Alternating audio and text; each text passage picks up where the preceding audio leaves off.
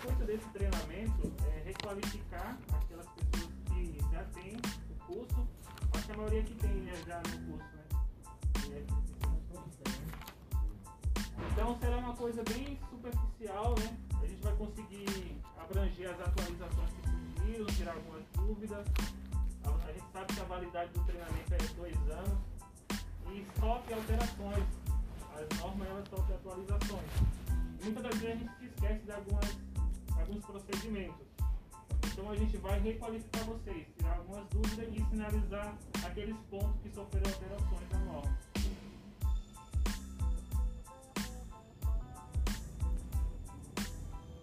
Então, primeiramente, eu gostaria que vocês se apresentassem, né, falassem o nome de cada um de vocês, a função que vocês exercem dentro da empresa, o setor que vocês trabalham, o tempo de casa ou o tempo que vocês têm de função vocês executam alguma atividade em altura, com frequência é, ou somente nos três dias de inventário. Isso aqui, isso aqui não.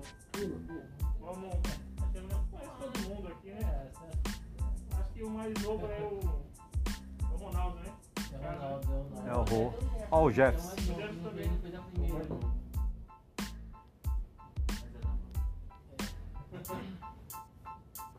O objetivo curso, desse treinamento, é promover a capacitação dos trabalhadores que realizam trabalhos em altura no que diz respeito à prevenção de acidentes do trabalho, análise de risco, uso correto e as particularidades de cada EPI para trabalho em altura, as condutas e as situações de emergência e assuntos relacionados.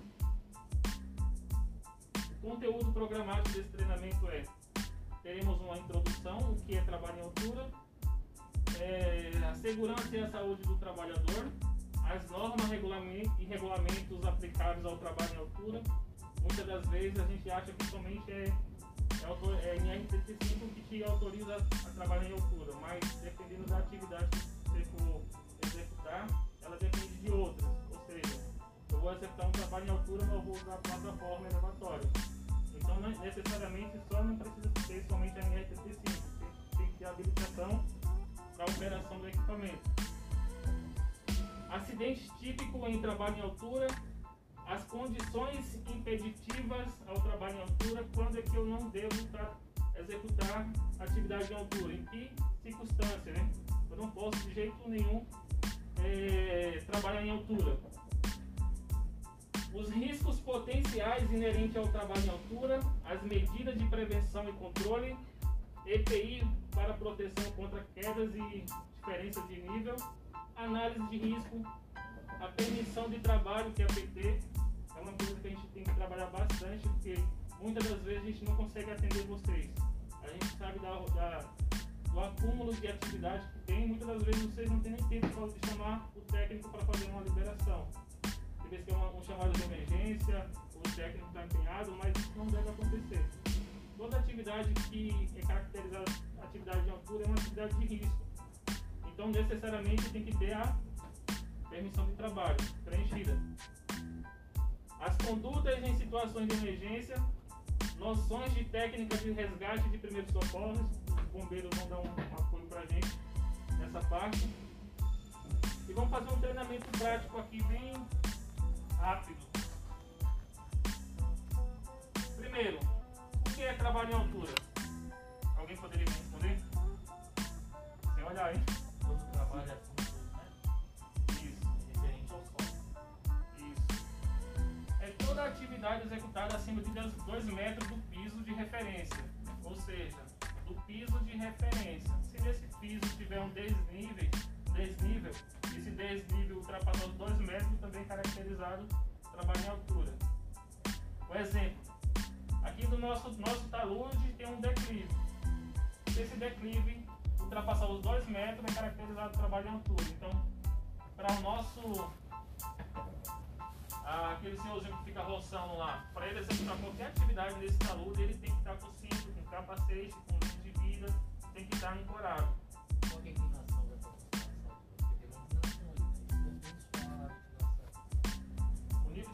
Inclinação, então a, é, a norma fala que a inclinação toda tem que ultrapassar os dos dois metros. Ele não fala sobre o grau de inclinação. Não fala sobre o grau de inclinação. Uma das principais causas de morte de trabalhadores é, se deve a acidentes envolvendo quedas de pessoas e materiais, ou seja, 30% dos acidentes de trabalho ocorridos ao ano são decorrentes de quedas. Isso é uma, a fonte é o nosso Ministério do Trabalho. Então a gente vê que tem uma porcentagem grande de acidentes relacionada à atividade em altura. Por que acontecem esses acidentes? Porque muitas das vezes é falta de treinamento, falta de procedimento. Muitas das vezes a, a empresa não investe em, em segurança do trabalho, uma falta de uma liberação de trabalho, falta de EPI. Então uma série, uma série de, de agravante que faz com que 30% dos, dos acidentes seja decorrente de quedas. Muitas das vezes a gente vai executar um trabalho, está bem próximo ao horário de almoço, a gente fala, ah, é rápido, é só trocar uma luminária, só plugar uma tomada, não precisa de PT, não precisa de colocar o cinto, o capacete. E é nessa circunstância que o acidente acontece. Então, os riscos de queda existem em vários ramos da atividade. Devemos intervir nessas situações de risco, regularizando os processos e tornando os trabalhos mais seguros. Pessoal, em R35, quando a gente fala de, de norma, é uma coisa maçante, porque é normas, é muito texto, é muitos itens. A gente sabe que dá sono mesmo. Mas a gente tem que passar, transmitir o que a norma pede, a grade, né? Então, se der sono em vocês, levanta, toma água. O Felipe vai pegar um cafezinho também. O Felipe pode fazer uma massagem aí. Conforto. Fica do lado do Ronaldo. Então, os acidentes fatais por queda de altura ocorrem principalmente em obras da construção civil, serviço de manutenção e limpezas em fachadas, serviço de manutenção, manutenção em telhados, montagem de estruturas diversas, serviço em ônibus e caminhões, depósito de materiais, serviço em linha de transmissão em poste elétrico, trabalhos de manutenção em torres, serviços diversos em locais com aberturas e pisos e paredes sem proteção. Então, basicamente, se vocês olharem esses itens aqui, você desempenha atividade relacionada a esses vira e mexe, está o Tiago, está o Gutierrez, executando atividade em altura. Um ponto aqui bem interessante é essa questão aqui, ó. Serviços em ônibus e caminhões. Por que aqui a gente só utiliza caminhão baú fechado? Justamente para evitar o quê? Não Acho que é devido ao material que a gente carrega, né? Também. Mas especificamente porque quando o caminhão é aberto, há necessidade de Linha de vida. lonar. Ah, tá. Tem que lonar o caminhão para proteger a carga. Uma vez o colaborador indo lonar esse caminhão, ele está executando atividade em altura. Se vocês fazerem a medição da carroceria ou até mesmo da carga, ultrapassa 2 metros. Então necessariamente teria que ter uma linha de vida, ponto de ancoragem fixo, ele tem que ser habilitado na linha 35, tem todo o equipamento necessário. Por isso que é mais viável somente autorizar a entrada, tanto nos nossos caminhões como terceiros que vêm realizar qualquer tipo de entrega aqui, caminhões baús fechados, justamente para eliminar esse risco desnecessário. Mas vira e mexe, o pessoal pega alguém lá em cima do caminhão, lá do baú, lá arrumando um ar-condicionado. Já mandaram foto do Sérgio de funcionário lá tentando consertar o ar-condicionado do, do caminhão em cima lá. Sem nenhum tipo de proteção, sem, sem nada. O que seria segurança do trabalho? Segurança do trabalho é um conjunto de medidas que são adotadas visando minimizar os acidentes de trabalho ou doenças ocupacionais, bem como proteger a integridade do colaborador e sua capacidade de trabalho, ou seja, a gente visa tanto prevenir a questão de acidente de trabalho como doenças decorrentes, ou seja, se o ambiente é insalubre, se o ambiente tem periculosidade, se a atividade é uma atividade repetitiva que pode lesionar articulações. Então é visando essas questões que a segurança do trabalho ela age. O que seria acidente de trabalho? O acidente de trabalho ele ocorre em exercício do trabalho, a serviço da empresa, provocando lesão corporal ou perturbação funcional. Pode causar morte, perda ou redução permanente ou temporária da capacidade de trabalho. Então, um acidente de trabalho ele ocorre de forma imprevista, que ninguém consegue prever quando vai acontecer o acidente, e ocorre de forma indesejável. Então é imprevista porque eu não consigo prever. Por mais que tenha colaborador que dê sinal que vai ocasionar um acidente, por exemplo, a gente tem um operador de, de jet que ele faz manobras arriscadas, excede o limite de velocidade. Então a gente sabe que uma hora ou outra esse colaborador pode ocasionar um acidente, mas a gente não sabe no exato momento que isso vai acontecer. Por isso que a gente entra com a prevenção. Orientação, aplicação de DS, treinamentos, é, aplicação de medida disciplinar. E é indesejável porque ninguém sai das suas casas falando assim, ó, vou sofrer um acidente de trabalho hoje lá na drogaria. Alguém sai de casa e fala isso? Não. Não, né? Imagina aí, ó. Prepara a cama, faz uma sopinha, tá? Deixa tudo pronto, porque hoje eu vou sofrer um acidente de trabalho. Então, ninguém, ninguém fala isso, ninguém faz, né? As normas e regulamentos aplicáveis. As normas e regulamentos estabelecidos pelos órgãos competentes é aplicados pela empresa, visam proteger o trabalhador dos possíveis riscos, qual ele possa estar exposto conforme a complexidade e riscos inerentes ao trabalho. São adotadas as medidas necessárias para eliminação ou minimização dos fatores de risco, representantes local e condições de trabalho. Ou seja, a gente tenta de toda forma eliminar o risco. Como é que a gente elimina o risco de acidente?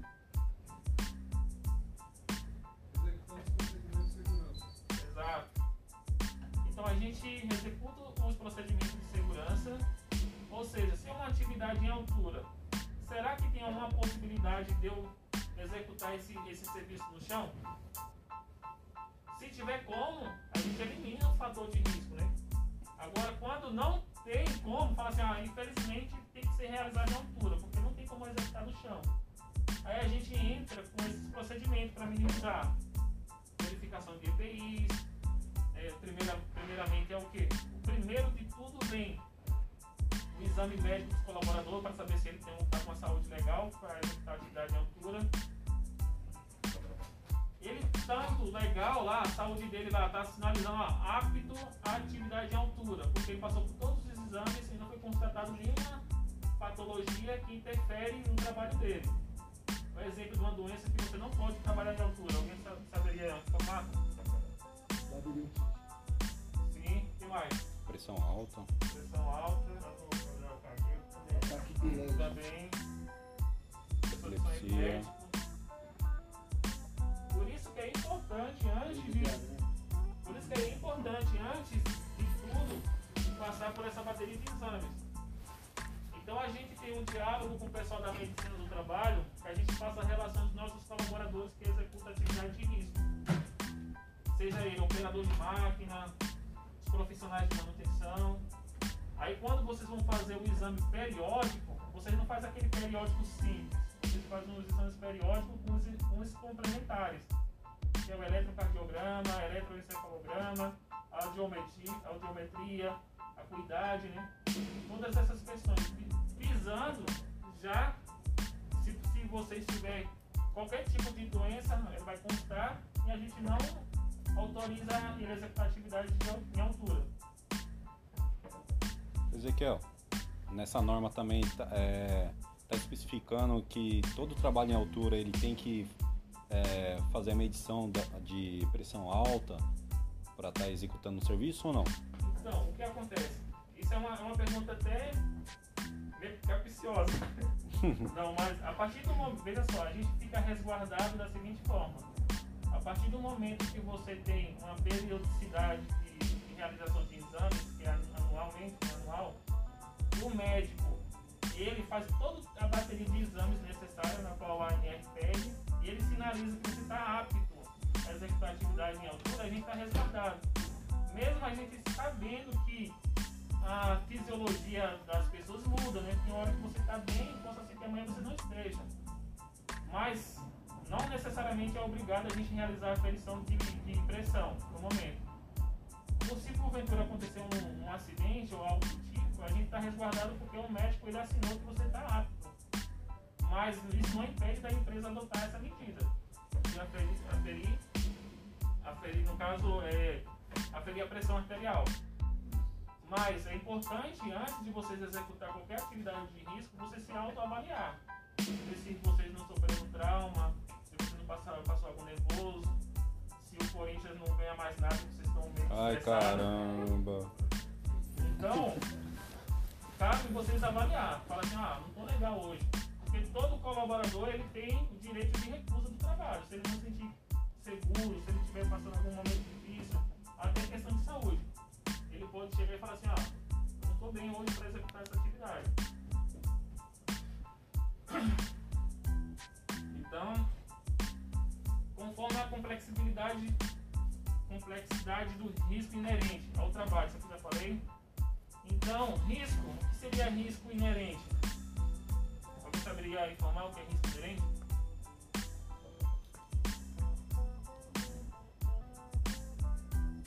Vamos lá. Eu sou um eletricista. Sou um eletricista. Qual o risco inerente da minha atividade que é trabalho com eletricidade? Choque elétrico. Choque, E quem trabalha em altura? queda. queda. Então, esses aí são os riscos inerentes. Então, risco inerente de trabalhar em altura é o risco de queda. Você está exposto todo momento lá em risco de queda. Então, a NR35 estabelece os requisitos mínimos e as medidas de proteção para o trabalho em altura, envolvendo o planejamento, a organização, a execução, de forma a garantir a segurança e a saúde dos trabalhadores envolvidos, direta ou indiretamente com essa atividade. Ou seja, vai executar uma atividade em altura, é importante que aquelas pessoas que não estão envolvidas, elas tenham ciência da atividade que está acontecendo. Vai mexer numa, numa, numa longarina, vai mexer numa estrutura, tem que comunicar aos outros trabalhadores que estão à volta, em torno. Porque se porventura acontecer qualquer tipo de acidente, eles estão cientes. Se tiver um isolamento, ele não vai pular esse isolamento. É. Não deveria, mas agora a gente tem medida disciplinar. Se vocês passar pra frente, acontece. Já tá em vigor? Já tá em vigor. Agora a gente precisa saber, a gente precisa saber, né? A gente solicita imagem, a gente envolve a gerência, o monitoramento, e eles puxam. Se confirmado, aí as medidas serão tomadas. Se for um colaborador que ele é reincidente, tá fazendo isso sempre, aí as condições acontecem. Show. Deixa eu ver aqui. Então a NR35 ele estabelece os requisitos mínimos, ou seja, se a drogaria falar assim, ó, a norma interna, a PNP, a PNP interna aqui da drogaria fala que a atividade de altura é um metro, um metro e meio. Então a gente tem que seguir um metro e meio. Então a gente sempre tem, tem que seguir aquela norma que é mais rigorosa. Então, já que a NR35 estabelece só requisitos mínimos.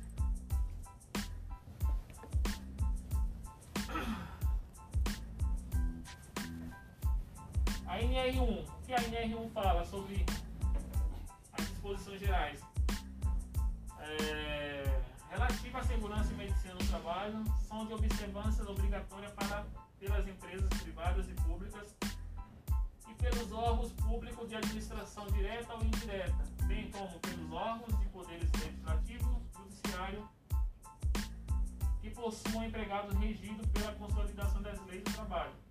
Então, todas as normas regulamentadoras, onde tiver funcionários querendo ser CLT, são aplicáveis às normas. São aplicáveis normas. Então, cabe ao empregador, que é a empresa, fazer o quê? Cumprir e fazer cumprir as disposições legais e regulamentos sobre segurança. Então, é a nossa obrigação. Tanto cumprir o que a legislação pede, que é dar treinamento para vocês, é que para vocês realizar o exames, os exames médicos periódicos, anualmente. Então, as disposições legais, regulamentos de segurança e medicina do trabalho, elaborar ordens de serviço, no caso, os nossos sites já está elaborando a ordem de serviços, a ordem de serviço deve partir da manutenção, é uma coisa que está em alinhamento também. Sobre segurança e saúde no trabalho, dando ciência aos empregados por comunicados, cartazes ou meios eletrônicos, informar os trabalhadores riscos profissionais que possam originar-se nos locais de trabalho, os meios para prevenir e limitar tais riscos e as medidas adotadas pela empresa, os resultados dos exames médicos e de exames complementares, que são feitos anualmente, os resultados das avaliações ambientais realizadas no local de trabalho, ou seja, isso aqui que fala mais é a NR1. Essa NR1 ela está passando por atualização. A gente não vai ter mais o PPRA, que é o Programa de Prevenção de Riscos Ambientais. A gente vai ter agora o PGR e o GRO. A gente vai fazer o que? A gente vai envolver tanto a parte da medicina quanto a, quanto a parte de segurança do trabalho em uma única norma. Então ela vai ficar bem entrelaçada. Nesse programa, nesse PGR no GRO, ali vai acusar o quê? Grupo homogêneo de exposição, ou seja, vai ter grupos homogêneos de exposição. Eletricista vai estar num grupo, quem é operador de máquina vai estar em um grupo. E nesses grupos, a gente vai estar todos os, os CPIs que são necessários, os riscos que eles estão envolvidos, e a gente vai definir por grupos, né? Porque a exposição a esse risco é o mesmo para o grupo. Independente de, de estar o Ronaldo, vamos lá, a gente tem o Gutierrez que é eletricista, um exemplo, e o, o Jaime. Ambos são ele, eletricistas. Então eles estão expostos aos mesmos riscos. Então não posso tratar diferente, eles diferente um do outro. Então a gente trata como grupo. Aqui competen- a obriga- a obrigatoriedade do- da empresa. Já cabe ao empregado cumprir as disposições legais do regulamento sobre segurança e saúde do trabalho, inclusive as ordens de serviços expedidas pelo empregador. Então vocês veem que o empregado também tem obrigação, ele pode ser punido por isso. A partir do momento que você tem uma norma que fala que você tem que seguir ela, e a empresa ela dá o treinamento, dá todo o suporte, o empregado não cumpre, ele está infringindo a norma. Então é passivo de punição. É, o item 1.8.1 fala que constitui ato falso a recusa injustificada do, emprega- do empregado ao cumprimento do disposto do item anterior. O não cumprimento das disposições legais e regulamentares sobre segurança e medicina do trabalho acarreterá ao empregador aplicações das penalidades passivas na legislação. Então o empregado ele é passivo, né? Mas nesse momento, qual é o detrimento, né? Qual é a, fluxograma dessa aplicação dessa medida? Vou dar um exemplo para vocês. Se confirmada uma situação de imprudência, negligência, imperícia por parte do empregado, o primeiro momento é solicitado imagens, né? Para a gente realmente comprovar que houve. Aí, solicitando a imagem, a gente passa para o setor, para a gerência, a gerência, a ge- a gerência vai avaliar o que aconteceu para aquele colaborador ter infringido a norma. Será que foi falta de treinamento? Porque muitas das vezes não é por maldade. Né? De vez que no intuito de tentar consertar ou fazer alguma coisa da forma mais rápida, ele termina fazendo, fazendo um desvio, né? cometendo esse desvio. A gerência avalia se realmente esse colaborador é reincidente. A gente passa essa situação para o setor de jurídico. O jurídico vai avaliar e vai aplicar medida Então a gente tem um respaldo do jurídico. Para quê? O, o colaborador depois não querer alegar que a perseguição ou essa punição não foi correta. Então a gente está todo embasado no jurídico.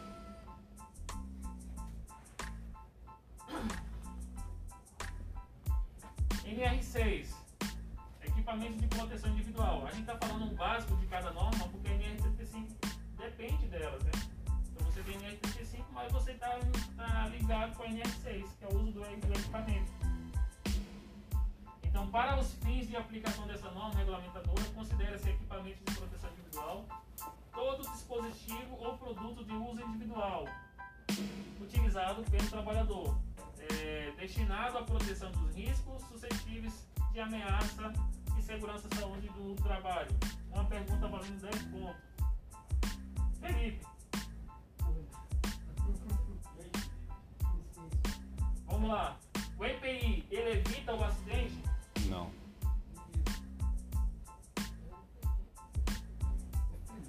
Ah, eu fui. Ele, ele não evita, então. Ele faz o quê?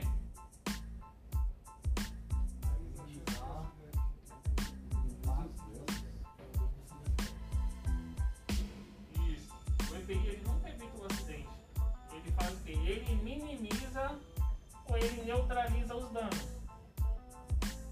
Então, se você estiver utilizando calçado de proteção e cair uma caixa, o acidente aconteceu. O calçado não evitou, mas ele Diminuiu ele diminui caso ele diminui caso os danos tenham sido poucos ou se não tiver nenhum dano físico ele neutralizou os danos então se- a partir disso você vê que é, a maior parte dos acidentes está mais ligada ao fator humano mesmo fator humano então é o, é o humano que faz com que o acidente aconteça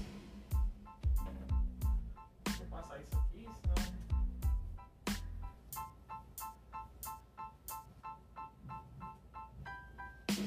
Responsabilidade do empregador. Adquirir o equipamento adequado ao risco de cada atividade é importante, né?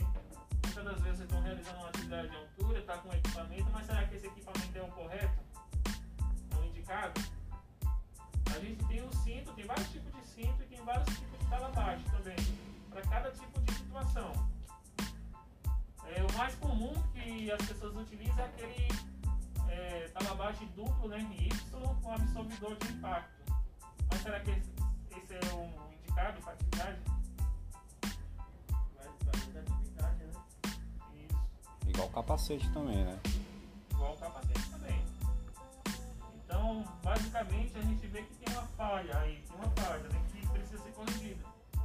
Mas isso aí compete mais à avaliação inicial antes de executar a atividade, para que seja, é, se- seja solicitado o equipamento adequado. Por exemplo, você tem um cinto, você tem um talabaixo. O talabaixo ele é um metro e meio, vai um metro e meio. Mas quando ele abre o absorvedor, ele chega a quantos metros? 5 metros? chega a uns 2 metros de 2 altura. E a norma fala que a gente tem que ter um fator, um fator de tolerância, né? Limite de tolerância. Da, do ponto que você está executando a atividade ao chão, você tem que, tem que ter um fator de um metro. Então esse cinto tem que te restringir, caso você caia, um metro. É um fator de segurança. Agora, se você estiver executando um- uma atividade em 2 metros, Aí você cai, esse absorvedor se abre, você vai bater no chão. Então não é um, não é um indicado para a atividade. Então tem que fazer essa avaliação, porque muitas das vezes vocês, vocês trabalham com a falsa sensação de segurança. Vocês acham que estão seguros, mas não estão. Pois é é, mas agora no mercado só tem esse absorvedor de, de impacto, é padrão? Eles, eles são. É, tem vários fabricantes, né? Mas ele é padrão. Aí você tem que avaliar. Tem, tem talabaixo de restrição, que ele vai te restringir. Tem talabaixo de posicionamento, com absorvedor, sem absorvedor. Tem ele, tem um, tem um que ele já vem com trava-queda. Você vai, vai fazer uma atividade na, na vertical, tem um talabaixo com trava-queda já. Você ancora na linha de, de vida, né? Então eles te restringem caso você venha cair. Então tem que fazer essa avaliação quando vai executar a atividade. Então, o equipamento adequado, exigir o uso, caso a gente presencie você executando a atividade, a gente pode orientar. A gente sempre procura orientar primeiro. Até então, porque vocês têm que ser exemplo, né? Vocês têm que ser exemplo. Muitas das vezes, é, eu já peguei até empresa terceirizada e orientei. Falei, ó, pessoal, quem é o profissional habilitado, quem trabalha diretamente com essa atividade são vocês. Vocês deveriam saber mais que eu. Que é vocês que trabalham diretamente com a altura. Então vocês sabem o equipamento, é, as ferramentas, o andame, o que é que o andame tem que ter, o que não pode. Não é mas vocês têm que saber porque vocês trabalham direto com isso. Eu só faço a liberação aqui, eu sigo a norma, mas quem executa e faz a atividade são vocês. Também tem que tomar cuidado com ferramentas que sabe. Isso, ferramenta. Então, ferramenta, a norma fala que a ferramenta Zona, a zona da atividade tem que estar sinalizada para evitar o fator de queda de, de material. Aí, tá- aí fala, a partir dos, no- dos 9 metros de altura o andamento não pode ter rodízio mais, tem que ser sapata, né? Tem que ser sapata, tem que ter escada de acesso, guarda-corpo, rodapé. Se for seguir o pede a norma mesmo, a maioria desses, desses andames que entra aqui Não tem. não atende não. Mas aqui, na- aí, só que aqui vocês autorizam a utilizar o andaime, porque tem empresa que, tipo, se tem é, o equipamento elevatório, que é a plataforma, não, não precisa utilizar. É isso. Isso, mas isso depende do local onde vai ser executado o executado. serviço também. Então, então, a gente tenta ter essa. Vai, um exemplo. A gente avalia a situação. É um serviço de emergência, tem que acontecer. A gente também não, não, não, não quer travar. A gente procura. Não basta eu chegar lá na manutenção e falar assim, ó, vou barrar o serviço. Eu tenho que propor também uma solução. Né? Eu não chego na voz e falo, os caras tá tudo errado, cara. Não pode trabalhar não. Mas isso não, falta de comunicação na hora de comprar. Não, porque quem contrata o serviço não somos nós. A manutenção. Isso aí deve- deveria vir no, no escopo da tipo, exigência. Fazer tipo um contrato. ó, Não posso usar isso, não o. O correto seria o quê? Vai, vai chamar uma terceira? Ah, muitas das vezes é uma atividade em altura. Faz a, vali- a validação das documentações somos nós, certo? A gente, vai- a gente vai validar. Verifica os asos deles, se está ok, se está habilitado para trabalhar em altura, verifica o certificado, se está ok, se está no prazo de vigência. Mas o escopo da atividade as relações do- das ferramentas e materiais deveria ser passado. Você fala assim, ó, vai trabalhar em espaço confinado, cara, você. A, qualidade tá aí, bate, tá lutando aí para uma atividade acontecer de limpeza da caixa d'água. Mas a gente passou toda a relação do que é necessário para executar a atividade, mas o pessoal não está querendo atender. Entendeu? Tem que ter um tripé para resgate, tem que ter um sistema de ventilação, tem que ter um aparelho de medição. Isso é o que a norma pede. A equipe treinada para isso. de ter,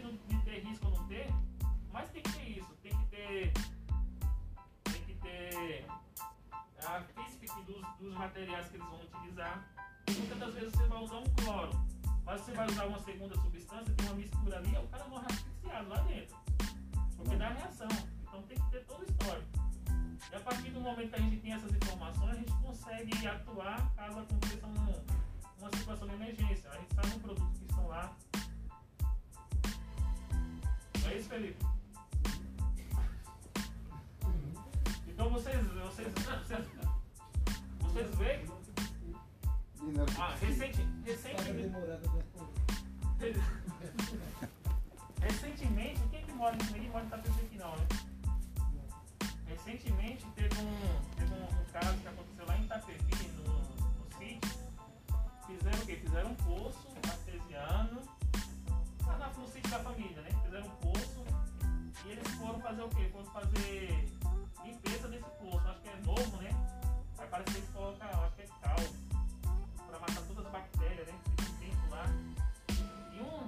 familiares desceu para fazer essa limpeza, aí teve um mal súbito e ficou lá embaixo. Ficou lá embaixo. Aí o segundo, acho que era cunhado, foi lá socorrer o cara e ficou lá embaixo também. Vou lá também. Aí foi o terceiro, ficou o terceiro lá embaixo. Então morreram os três, cara. Os três. Morreram os três lá embaixo. Por causa da reação. Eu não lembro, não lembro da, da reação que deu, mas o que? né? Tem, muitas das vezes tem, tem, é, produto que ele reage e ele expulsa o oxigênio do ambiente. Você tem um gás, um, um- um gás que é mais, uma substância que é mais densa, e ele tenta descer e expulsar o oxigênio. Porque eles não conseguem se misturar e eles não conseguem ocupar o mesmo espaço. Então um vai expulsar o outro. Então, se tiver uma substância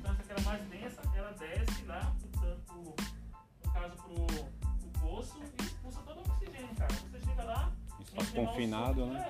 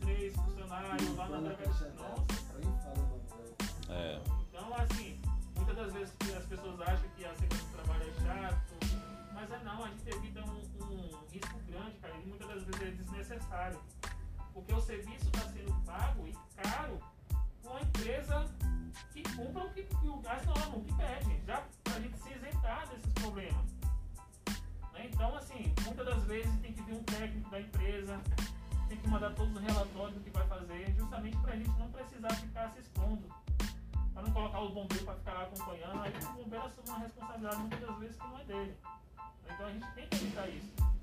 Supervisionar e passar para verificar se realmente os, equi- os equipamentos estão lá, estão tudo ok, beleza. Mas assumir a responsabilidade de terceiro é uma coisa que a gente não quer. Né? A gente tem que eliminar. Então vamos lá. Ixi, cara, eu passo o tempo rápido. Comunicar ao Ministério do Trabalho qualquer irregularidade observada. Registrar o seu fornecimento ao trabalhador, podendo ser adotado livros, sistema eletrônico.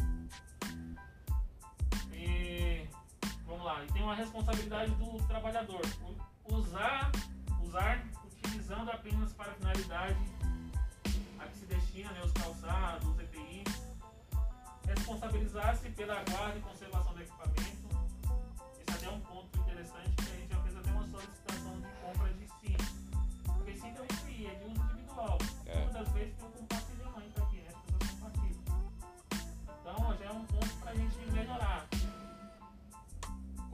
Ao empregador qualquer alteração que tome, que torne impróprio para o uso. Cumprir as determinações do empregado sobre o uso adequado do equipamento.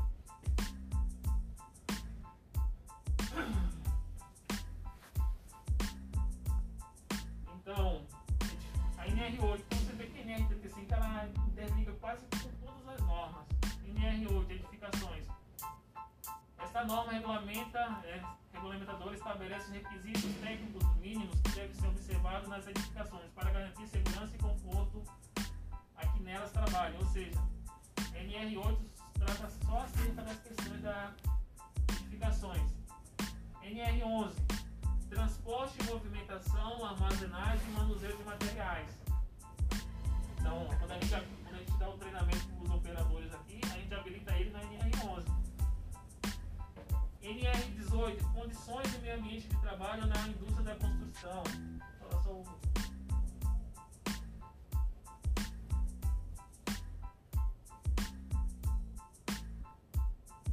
Então, todas essas normas, elas citam, elas citam e elas se interligam com a NR35.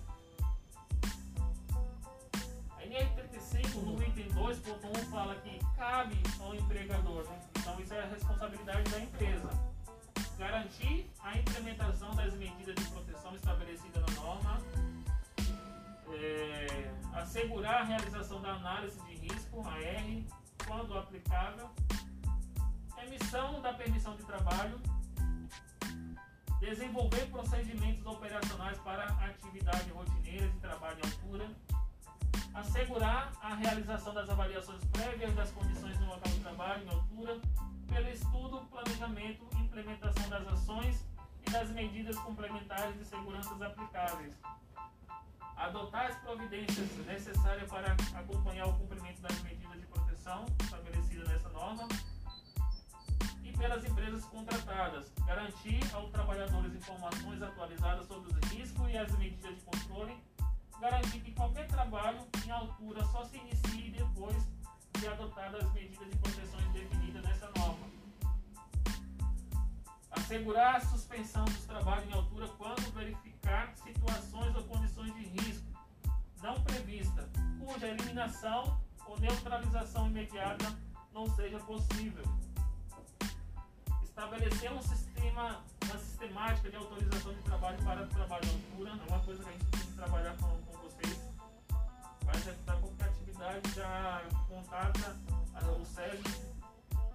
É até bom porque vocês se res- resguardam também. Então é muito importante. Ah, vai demorar, o técnico vai demorar 5 minutos para chegar aqui, vocês vão executar uma atividade respaldada. Então vocês têm têm um documento que prova que a segurança autorizou, inspecionou, verificou tudo. Assegurar, ver. assegurar que todo trabalho em altura seja realizado sob supervisão, cuja forma será definida pela análise de risco de acordo com as peculiaridades da atividade. Assegurar a organização e o arquivamento da documentação prevista na norma. Então, essa organização e arquivamento das documentações é nós, os sérios, que fazemos. vai ter cópia do certificado de vocês, a gente vai acompanhar a validade, o vencimento, ASO. E a NR 35 também fala das, das, das obrigatoriedades dos trabalhadores, cumprir as disposições legais e eh, regulamentares sobre o trabalho em altura, inclusive os procedimentos pedidos pelo empregador, colaborar com o empregador na implementação de dis- disposições contidas nessa norma. É muito importante isso porque é um envolvimento, né? Então vocês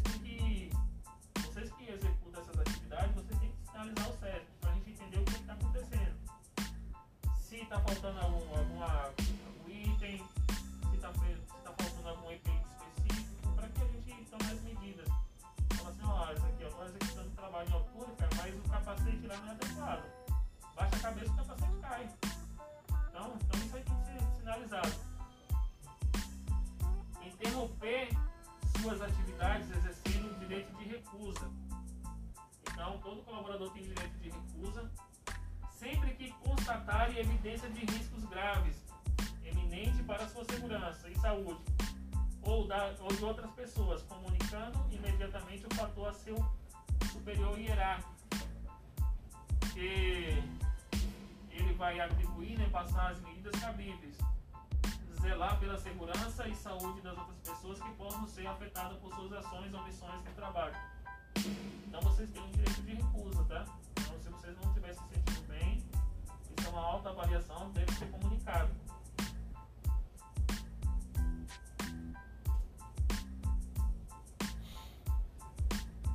Alguém saberia me dizer o que, o que, o que é um ato inseguro, o que é uma condição insegura?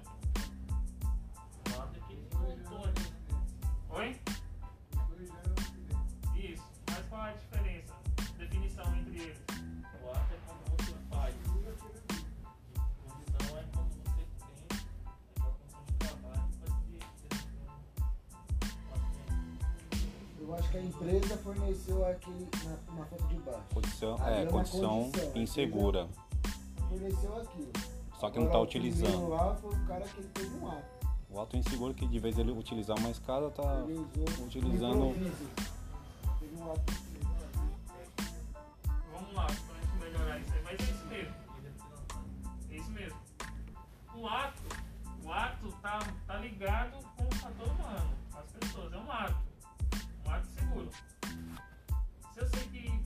uma atividade eu tenho que, que me aparamentar, colocar todos os equipamentos e eu não faço isso, eu estou cometendo um ato, um desvio. Agora, se o ambiente é inseguro, isso é uma condição insegura, é um ambiente. O ambiente é inseguro. No caso aqui, ó, aqui é uma condição insegura, porque muitas das vezes esse prestador de serviço, a empresa não proporcionou ele um ambiente seguro para ele realizar a atividade. Então isso aqui é uma condição insegura. Lá em cima, tanto pode ser uma condição como pode ser um ato. Se tiver uma escada apropriada, mas ele preferiu utilizar o, os baldes, é um ato seguro. Quando a gente sabe que a gente não pode pegar uma empilhadeira, uma transparenteira jet e entrar no corredor da TRI, a pessoa entra, a gente fez o quê? Um ato seguro. Um ato seguro. Agora, se, se o da limpeza pega aquela maquininha lá de lavar o chão lá e deixa o ambiente todo molhado lá, aí vem o operador da jet e desliza lá.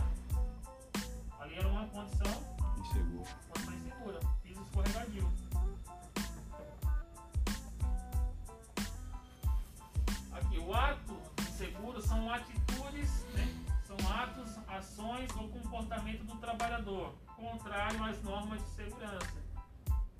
Segundo as estatísticas correntes, cerca de 80% do total dos acidentes são oriundos do próprio trabalhador, ele que provoca o acidente. Portanto, os atos inseguros no trabalho provocam a grande maioria de acidentes, podendo também ser classificados como falhas humanas atribuídas aos trabalhadores. Então, um fator humano aí que fez com que o acidente acontecesse. Exemplos de ato seguro: descumprir as regras e procedimentos de segurança, não utilizar o EPI, não ancorar o cinto de segurança, trabalhar sob o efeito de álcool ou, ou drogas, operar máquinas e equipamentos sem ser habilitado, distrair-se ou realizar brincadeira durante o trabalho, utilizar ferramentas inadequadas, expor-se ao risco desnecessários. Então isso aí são atos inseguros.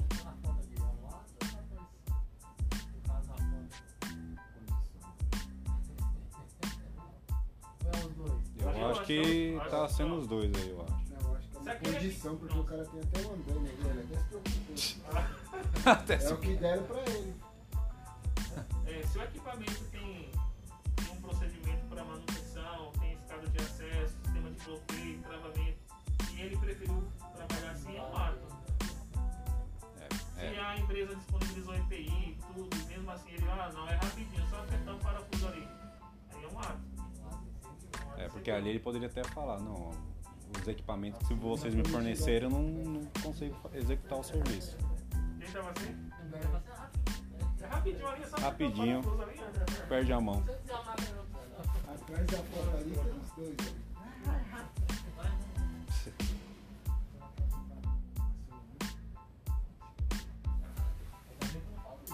Não. Não. Jair Agora cara. subiu, não foi moto não. Olha o foi- Jair, mano. Grande amiga. Meu Deus do céu.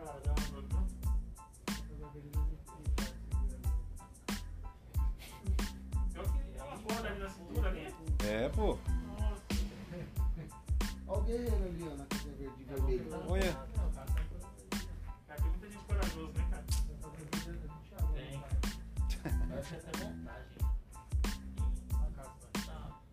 cara ancorado lá, ainda bem que ele tá ancorado. Esse tá de cinto, esse daquele cara. Oxi. Ele tocou na barra. Eu já vi muitos casos de pessoas caírem por sim, porque não tava. É, não ancora. o ponto de ancoragem não estava seguro. Muitas das vezes esse travabaixo que está utilizando aí já está obsoleto, não usa mais de corda. cara. Então tem que ser aquele talabaixo duplo, né? Justamente para quando você for fazer um movimento você clicar um, depois clica o outro, para você nunca ficar solto. Muitas das vezes as pessoas morrem por cima.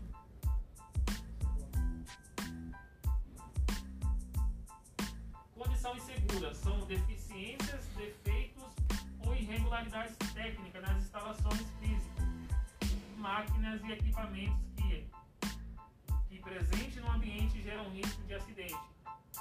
Exemplo, falta de guarda-corpo em, em patamares, falta de ponto de ancoragem, falta de treinamento, não fornecimento de EPIs adequado, escadas inadequadas, falta de sinalização, equipamentos ou ferramentas defeituosas. Essas são as condições seguras.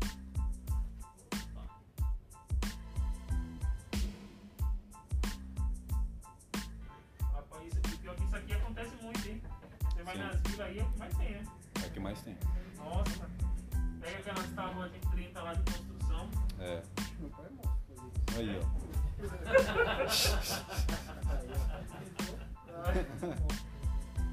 Caramba. Por mas isso você queria fazer ali, né?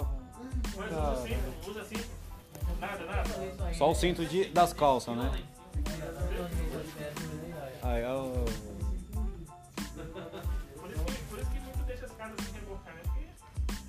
Porque é vamos difícil. pensar em rebocar depois que tá um trailer de 30 andar, cara. Tem um andar de 60 metros ali, né, cara? Isso não travou em nada. Não travou em nada.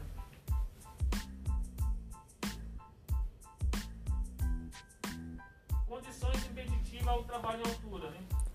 É... Vamos lá. Deixa eu mudar aqui para fazer uma pergunta. Condições impeditivas. Quando é que o colaborador não pode trabalhar em altura?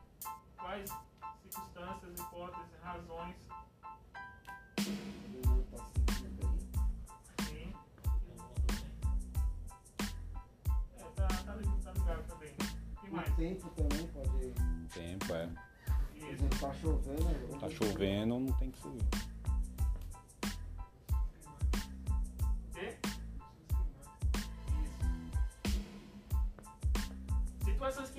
Realização ou continuidade do serviço que possam colocar em risco a saúde ou a integridade física do colaborador. O risco de queda existe em vários ramos da atividade, em diversos tipos de tarefas. Então, faz-se necessário, portanto, portanto, uma intervenção nessas atuações de grave e eminente risco, regularizando o processo de forma a tornar esse trabalho seguro. Trabalho em altura não deverá ser realizado nos seguintes casos. Vai cair na prova, hein? Vai cair na prova, hein? O trabalhador não possuir a devida anuência para realizar trabalho em altura. Trabalhador sem a devida qualificação para o trabalho em altura. Ele não, ele não passou por nenhum tipo de treinamento. Trabalhador sem condições físicas, mentais e psico, psicossociais. Ali está uma observação a ASO, porque isso aí é identificado na ASO, no ASO. atestado de saúde ocupacional. Ausência de sistemas e pontos de ancoragens adequados. Se não tiver, também é uma condição impeditiva. A ausência da R, análise de risco e procedimento operacional. Ou PT, que é a permissão de trabalho. Ausência de supervisão. Ausência de EPI adequado. Falta de inspeção rotineira do equipamento e sistema de ancoragem. Então, a partir do, do momento, tem até um orçamento que a gente solicitou, não sei se está com a manutenção, sobre a instalação de pontos de ancoragem no nosso telhado aqui. É, a gente tem os condensadores do ar, né? Os condensadores do ar e esse reparo constante de, de vazamento, né? pontos de vazamento no nosso telhado. Então, vira e mexe tem atividade no Então, o correto é ter um ponto de, de ancoragem fixo lá. O pessoal assim que vem executar a atividade não está tá precisando estar puxando corda, montando linha de vida. Porque os pontos de ancoragem lá em cima é quase nenhum, cara. Deus que me livre. São nas laterais e cara. hoje o mais barato a gente tem por enquanto. É. Infelizmente,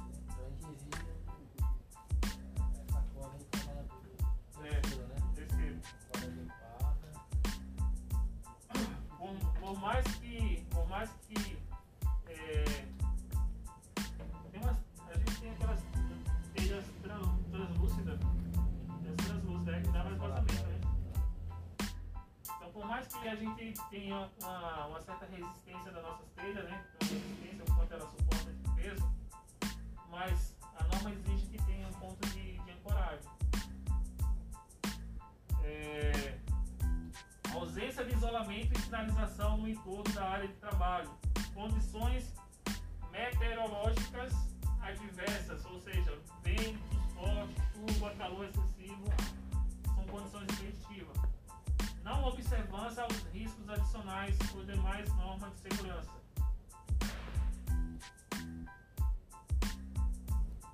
Além dos riscos de queda em altura, existem outros riscos específicos de cada ambiente ou processo de trabalho, que direta ou indiretamente pode expor a integridade física e a saúde dos trabalhadores no desenvolvimento da atividade em altura.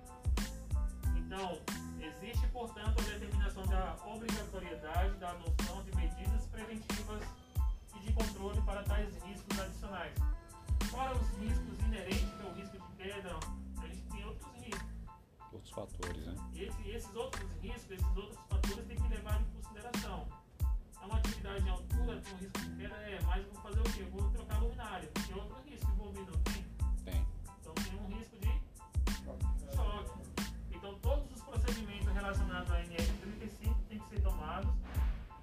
Todas as medidas relacionadas à NR10 também têm que ser levadas em consideração.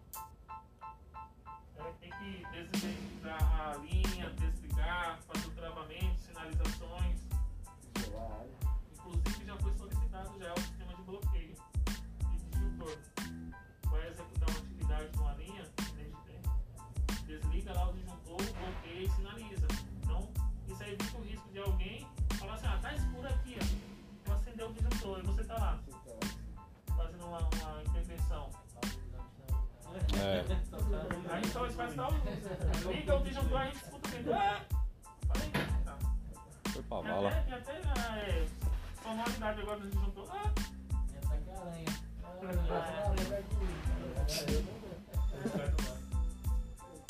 É o, é o Loto, né? É o Loto. É o Loto. É local, local. Então tá pra. Tá. Cadeados de também. Riscos potenciais inerentes e medidas de prevenção. É, né? Riscos elétricos, trabalho quente, confinamento, explosividade. É, um exemplo, NR33, NR33, que é espaço confinado, a pessoa que vai executar a atividade também tem que ser habilitada em NR35, porque é uma atividade altura também. Sim. Então ela tá o quê? Ela tá, abaixo do piso de referência, né? Tem um desnível aí. Então é trabalho em altura.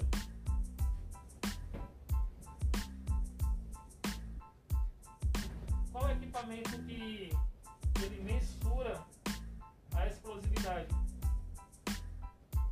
Sabe informar? Mensura a explosividade? Sim. Equipamento de medição para a explosividade.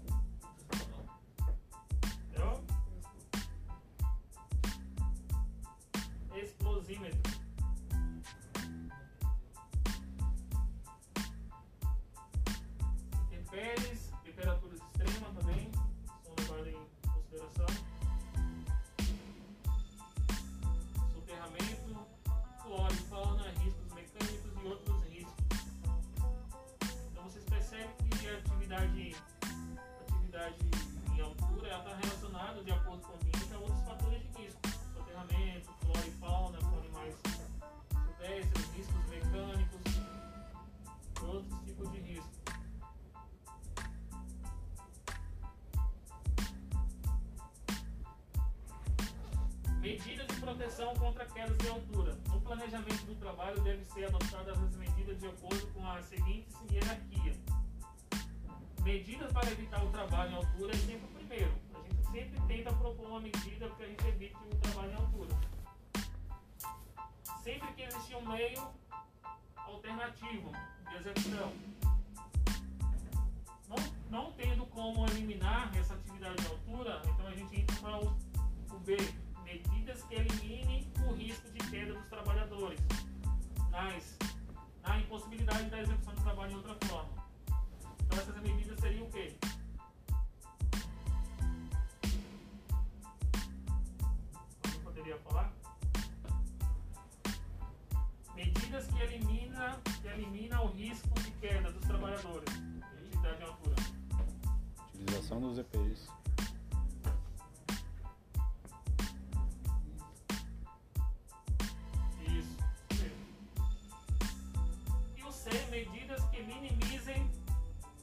Primeiro a medida que elimina.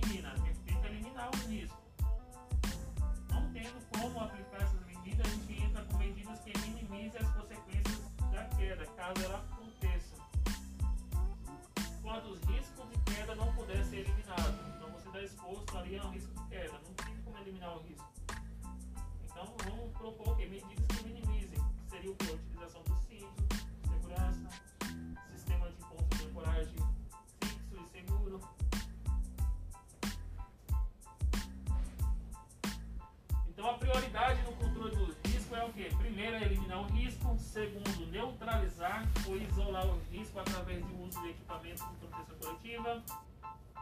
E o terceiro é proteger o trabalhador através do uso de equipamento de proteção individual. Então, primeiro é eliminar o risco. Não tendo, a gente aplica o IPC.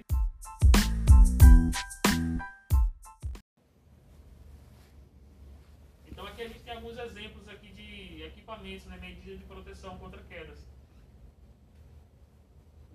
Temos sistema de sistema de, de ancoragem, né, que está acima do nível da cabeça. Quando vai executar atividade em caminhões aqui, ó, tem que ter esse sistema aqui, ó, Coragem fixa. sistema fixo de ancoragem. Serviços em telhados, a gente até era esses olhares aqui que a gente consegue também fazer ancoragem nesses olhares. Tem empresa que trabalha com instalação, ela instala esses pontos, ela faz os testes de resistência e ela certifica. O que vocês estão fazendo no orçamento é desse ou não? Isso, seria desse. Que aí dá pra utilizar a corda, né, específica e Dá para usar a corda. Só um sistema fixo, mas o sistema fixo, através de cabo, Aí tem a tem que ter uma periodicidade para fazer a, é, os testes. Checklist, ensaios, né? Isso. Ele tem um tempo de vida útil. Mas aqui, ó, só uma dúvida. Esse sistema que você mostrou aí do, do de ancoragem aí pra quem faz manutenção em caminhão, né? Isso. No caso aqui na empresa a gente teria que ter um desse, porque tem gente que faz manutenção nos caminhões aí, não tem? Então, o que acontece? É, informação, a manutenção pode ser, as manutenções dos caminhões está acontecendo externo, numa empresa terceira, não está sendo realizado mais aqui dentro. Mas se tiver que fazer qualquer intervenção, tem que ter um sistema desse instalado. Por isso que foi proibido, né? Fazer manutenção, reparo aqui dentro. A gente não, não tem.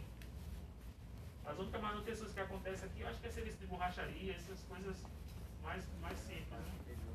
É, isso.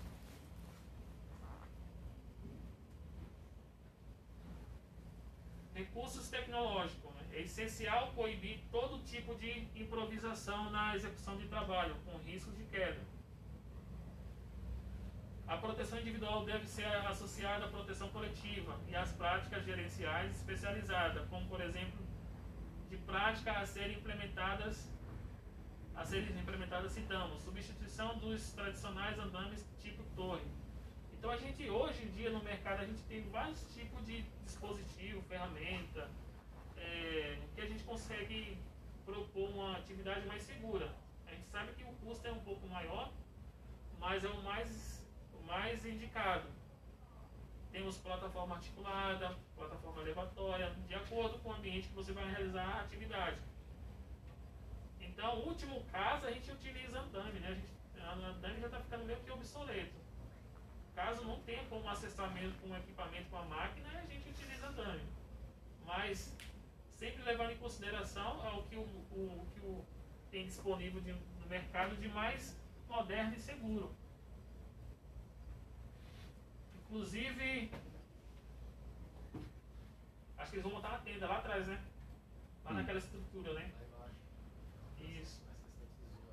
Então, aí eu acho que primeiro eles vieram com um andame bem. Falaram, É. um andame, cara. Mas vocês vão mexer com estruturas aqui, né? Metálicas. Só, e, e ainda no solo. No solo. Você quer montar andame aqui, cara? Não tem condições. Então tem que ter um equipamento mais adequado. né? Então, tem vários tipos de, é, de veículo que, que, que dá suporte, que acessa, né? Eles ficaram de providenciar. Por isso que não, não voltaram mais, né? Ah, então ficou barrado então. Ficou barrado, cara. Faz tempo já? Oi? Faz tempo. Dias aí já. Uns meses. O pessoal é fogo, cara. Se deixar, eles querem fazer para economizar custo, né? Custo, eles querem fazer de qualquer forma. Um andame de um metro, assim, que esse andame pequenininho lá, sem estabilidade, sem nada. E querem fazer o serviço, cara. Movimentar a estrutura. Os caras são. Mas assim, quem, quem é, realmente é responsável pelo contrato, né? Não se expõe aos riscos. Agora, os funcionários, cara, quando os funcionários lá, É. eu já até, até procuro orientar. Quando a gente proíbe, quando a gente barra uma atividade, não é querendo atrasar o serviço de vocês. A gente está pensando na integridade física de vocês. Porque se você sofrer um acidente, que vai perder não é muitas das vezes na empresa, não, cara. Outro dia tem outro substituindo você. E o contrato está lá, né? Então, é, muitas das vezes eles querem que faça de qualquer jeito, porque eles reduzem custo, né? No final lá o faturamento dele é, consegue faturar mais. É, substituição dos tradicionais andames tipo torre, substituição dos andames suspensos mecânicos em favor dos modelos motorizados, utilização de rede de proteção tipo trapezista, utilização de guarda-corpos removíveis, utilização de linha de vida, essa linha de vida tem fixa e tem imóvel também já, manutenção de um cadastro de locadores e fornecedores de equipamentos adequado.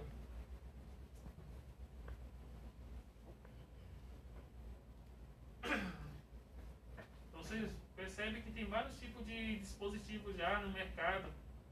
Andame fachadeiro, tem esses monopé, tem tela que os pessoas conseguem locar para instalar um guarda-corpo né, metálico.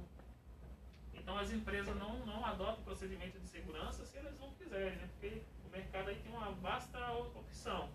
Tem aquela rede de proteção também, tanto para quedas quanto para ferramentas. Ferramentas. Cinturão de segurança tipo paraquedista. O cinturão de segurança tipo paraquedista é, fornece segurança quanto às possíveis quedas e posição de trabalho ergonômico. Né? Então ele tem aquela parte ergonômica. É, é essencial o ajuste do cinturão ao corpo do empregado para garantir a correta distribuição da força do impacto e minimizar os efeitos da suspensão inerte. O que seria efeito da suspensão inerte? Seria quando ele Valendo cair. 20 pontos.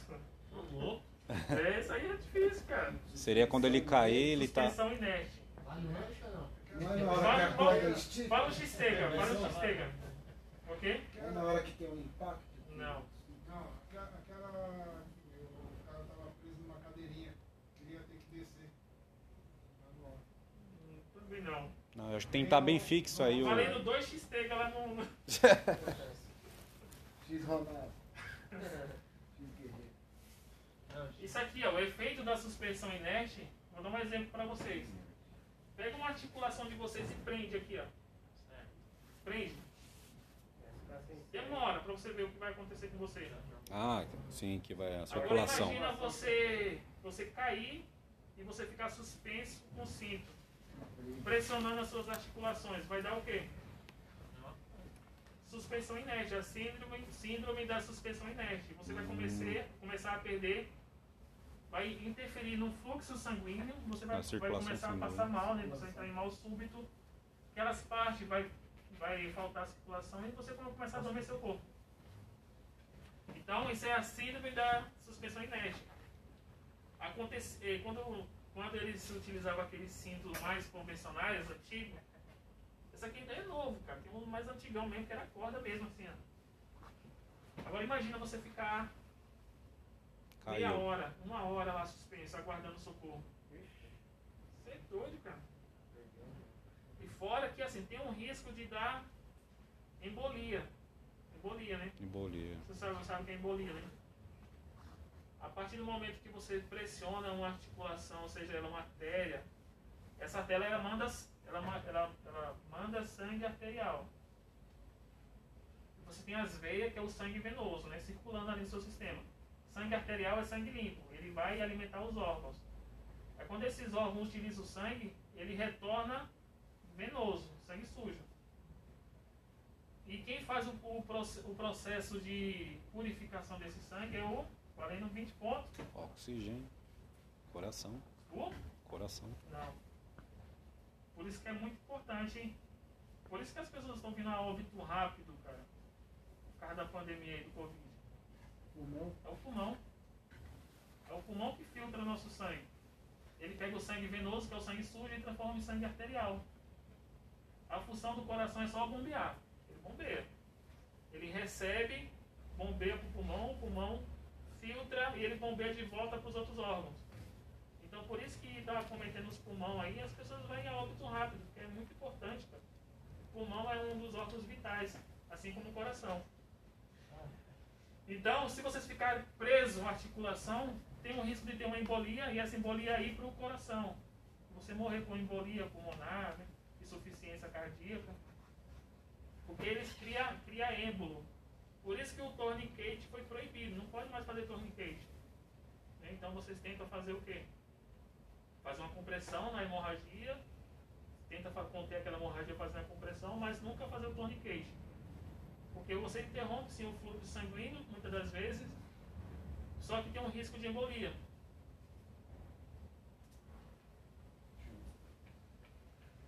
Talabagem de segurança é o equipamento de segurança utilizado para proteção contra risco de queda no posicionamento e movimentação nos trabalhos em altura, sendo utilizado em conjunto com cinturão de segurança tipo paraquedista. Já o trava-queda é um dispositivo de segurança utilizado para a proteção do empregado contra quedas em operações com movimentações verticais ou horizontais, quando utilizado com cinturão de segurança tipo paraquedista. Então esse aqui é um tipo de, de trava-queda, né? Esse é o trava-queda. Um trava-queda retrátil, tem um trava-queda com absorvidor. E cada um específico. Um pro, Específico, é. para corda e Isso, outro para um o cabo tala- de um aço. baixo que é para cabo de aço, para corda. No próprio dispositivo eles tá- eles estão informando né, se é para cabo de aço, para corda e, quanto, e qual o milímetro da diâmetro da corda. E tem que ser a corda, a corda específica, de acordo com a NR35. Pode ser qualquer tipo de corda não. Senão você vai comprar aquelas cordas de sisal lá e É. ancorar. Farda de sebo.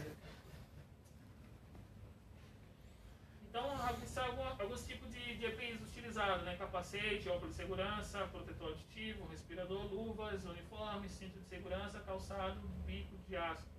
São alguns equipamentos. Tem pessoas que, que perguntam, né, que falam, mas por que eu vou realizar um trabalho em altura, eu vou estar em cima e vou ter que uti- utilizar capacete? É o quê? Vai, ca- um pombo vai cagar na minha cabeça? Não. Isso. Tanto ele pode proteger da queda, ou se porventura você bater a cabeça numa estrutura, quando estiver subindo, descendo, montando, você tem um mal súbito lá, você.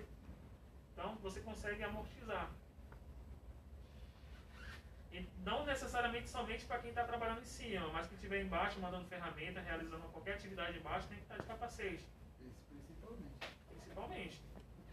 Inclusive, acho que numa época eles queriam colocar o pessoal aqui para utilizar capacete hein, nas linhas aí. Isso mesmo. É, lembra? Isso. Eita. Todo mundo de capacete, cara. Todo mundo. Aí eu acho que lá no setor do, do Romaneio tem, um- tem um funcionário acho que foi mandado embora.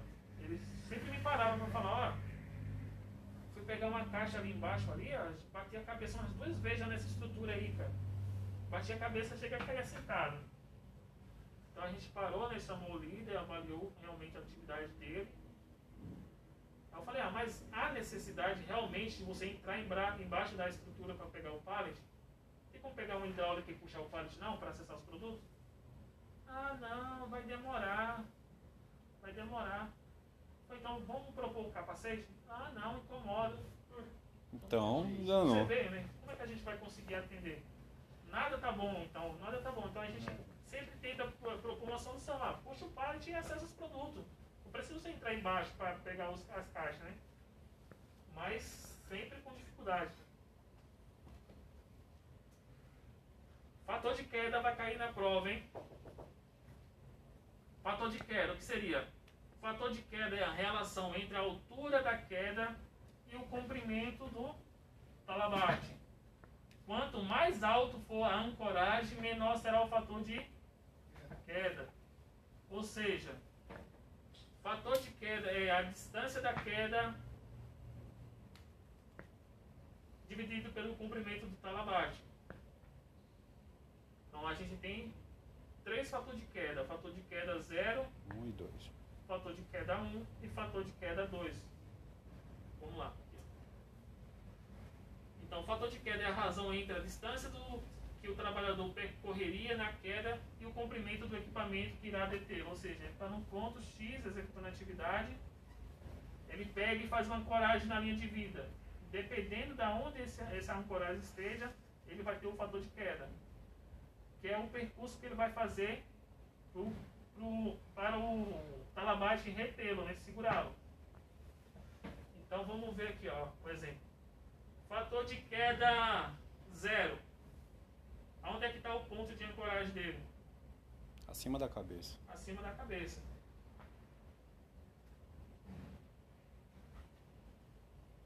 Olha lá. Não teve impacto algum no corpo dele, ó.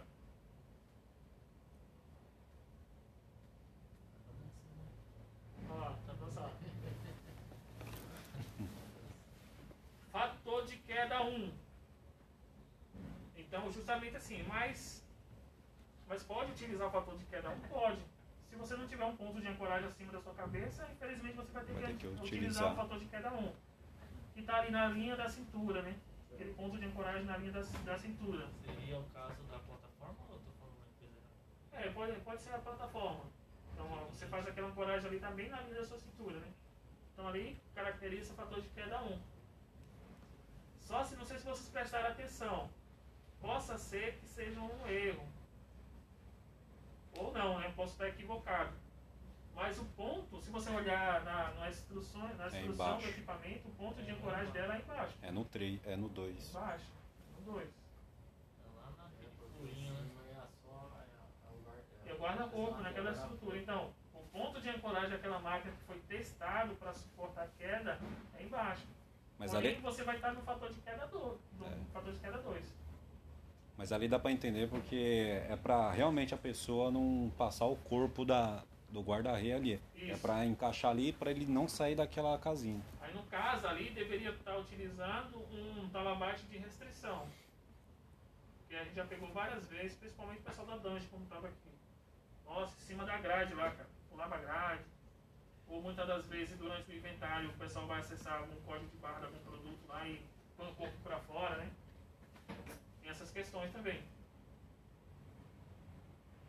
Aqui é o fator de queda Um. 1. Olha lá.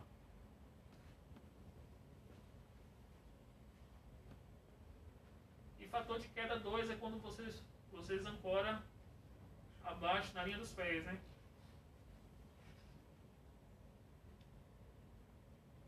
Impacto grande, né? Sim.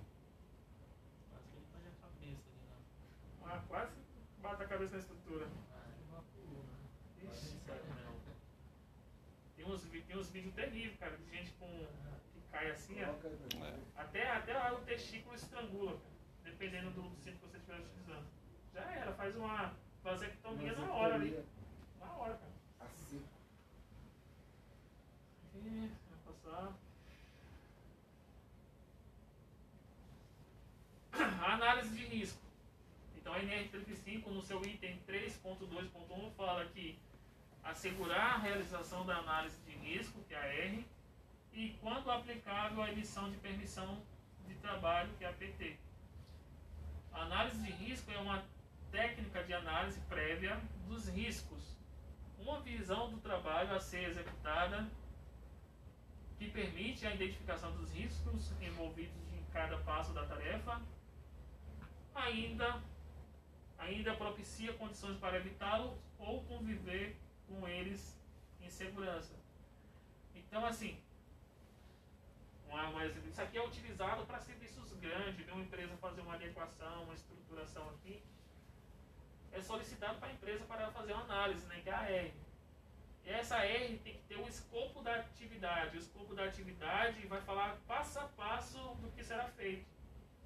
E através desse passo a passo a gente sabe o que vai ser necessário para solicitar. Ah, nessa atividade, no escopo da atividade está falando que vai ter serviço com eletricidade. Aí a gente tem que entrar com as medidas, solicitar, solicitar os documentos pertinentes à atividade. Vai ter trabalho em serviço a quente, vai ter serviço com, em altura. Por isso que isso é importante. A partir da descrição dos riscos, são identificadas as causas, os agentes e efeitos, consequências dos mesmos, que permitirá a busca na, na elaboração das ações e medidas de prevenção ou correção das possíveis falhas detectadas. Então, a partir quando a, quando a empresa, quando a gente faz essa R, e a gente identifica que o andame está irregular, a atividade não acontece. Então a gente elimina risco, evita riscos. É nesse ponto que é importante que essas, que essas análises aconteçam, que essas PT aconteçam. É, porque muitas das vezes você vai usar uma estrutura metálica, vai ter uma atividade com eletricidade, mas as pessoas esquecem né, o risco de choque, se realmente os cabos estão é, dentro do que pede a norma, se tem um fator de isolamento, isolação do equipamento. A análise de risco é importante para a determinação de uma série de medidas de controle prevenção de riscos. Antes do início do trabalho, é permitido revisões de planejamento em tempo hábil, com maior segurança, além de definir responsabilidade no que se refere a controle de riscos, de riscos e permissões de trabalho. Vamos lá. Valendo 10 pontos novamente aí, hein? Hum. Qual, qual a diferença, qual a diferença entre risco e perigo? O que é um risco e o que é um perigo? Tempo.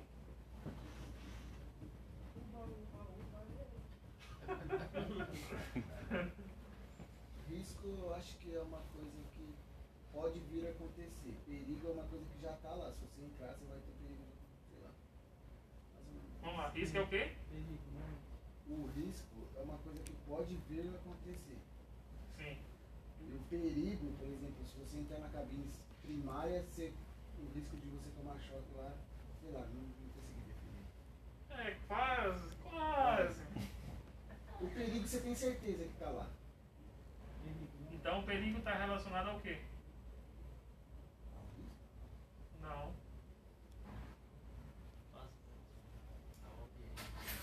Isso. Risco é o Ambiente. O risco é o ambiente ou o perigo? Não, perigo é o ambiente. Perigo é o ambiente. Perigo. Perigo é o ambiente. O risco é. O perigo é o ambiente. É. E o risco é a exposição a esse perigo. Perigo. A partir do momento que eu tenho uma rodovia, eu tenho um risco de Ser atropelado. É isso, de ser atropelado. Se eu tenho uma cabine primária lá, eu tenho um risco de. Mas se eu não chegar lá, Não se eu tem, chegar lá, não tem, né? Se não tiver o fator humano lá, não tem perigo nenhum. o risco, no caso o perigo, vai estar lá, porém não tem a exposição do risco, porque não tem pessoas que frequentam. Por isso que é muito importante é, todo ambiente que oferece risco, a gente tem que tentar eliminar esses, esse, esse fator de exposição. A gente tem uma cabine primária, ó, eu quero eliminar o fator de, de risco, de choque lá. Então pega e instala uma botoeira externa. O funcionário não precisa entrar dentro dela para fazer um reato. Eliminei ou não eliminei? Sim, eliminou. Então, basicamente é isso, né? Porque necessariamente, quando a empresa ela, ela propõe mecanismo né, que impeça que o colaborador se exponha ao risco, ele elimina o risco ali, você, você não vai ter acesso àquela zona, àquela área, então elimina, elimina. Então, perigo é o O local. isso, é o ambiente, O o risco é- é a exposição a ele. Exposição ao Então sempre perigo. o perigo vai estar ali, ó, de alguma forma. Eu tenho um quadro elétrico anestesiado, eu tenho um perigo ali. Se eu chegar lá sem habilitação, sem nada, sem autorização de meter a mão nele, eu estou exposto a risco de choque. Quem trabalha com, com altura é risco de. Quem trabalha Queda. com serviço a quente, queimadura, com eletricidade, espaço confinado. Isso, assim seja. gente.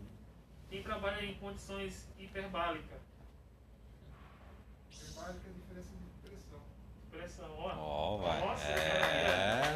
É isso. Vamos Vai, vai. Condições hiperbálicas, tanto, tanto serve para pressões negativas como positivas. Positivas. Quem trabalha em submarino, compressões, é, compressões hiperbálicas negativas. Então você não pode subir de vez assim, ó. Senão vai dar um barotrauma. Você começa a estourar por dentro. Barotrauma. Seus olhos entram tudo assim, ó. Isso, quem trabalha em, quem trabalha em pressões negativas. Então, geralmente, quem trabalha em plataforma, Mergulho. mergulho, eles têm que sair de lá, eles têm que, eles têm, primeiro eles têm que subir devagar. É isso. Aí entra numa câmara hiperbárica lá, para fazer a compensação. Hum, Quem trabalha também em lugares altos, picos de monte, também. Pressão também.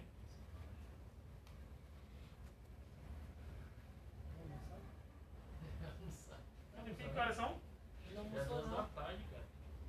Três horas só, né? São três horas. Vamos, vamos precisar para o almoço, depois de volta? Ai, cara, Ah. sou, todo mundo almoçou. Já um. Já um. Às três horas. Não, mas termina antes das três. Ó, o Luiz só tomou leite só. Vamos parar uma meia horinha para almoçar? Vamos? Opa! Vamos?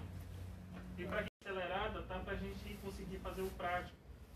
Então, se vocês tiverem alguma dúvida, não entender, vocês falam que eu, que eu volto, tá? Só para a gente aplicar todo o conteúdo e conseguir fazer o prático aí antes do, do término aí do horário. Positivo. Risco. O que seria o risco? Risco é a capacidade de uma grandeza com potencial para causar lesões ou danos à saúde das pessoas. Os riscos podem ser eliminados ou controlados.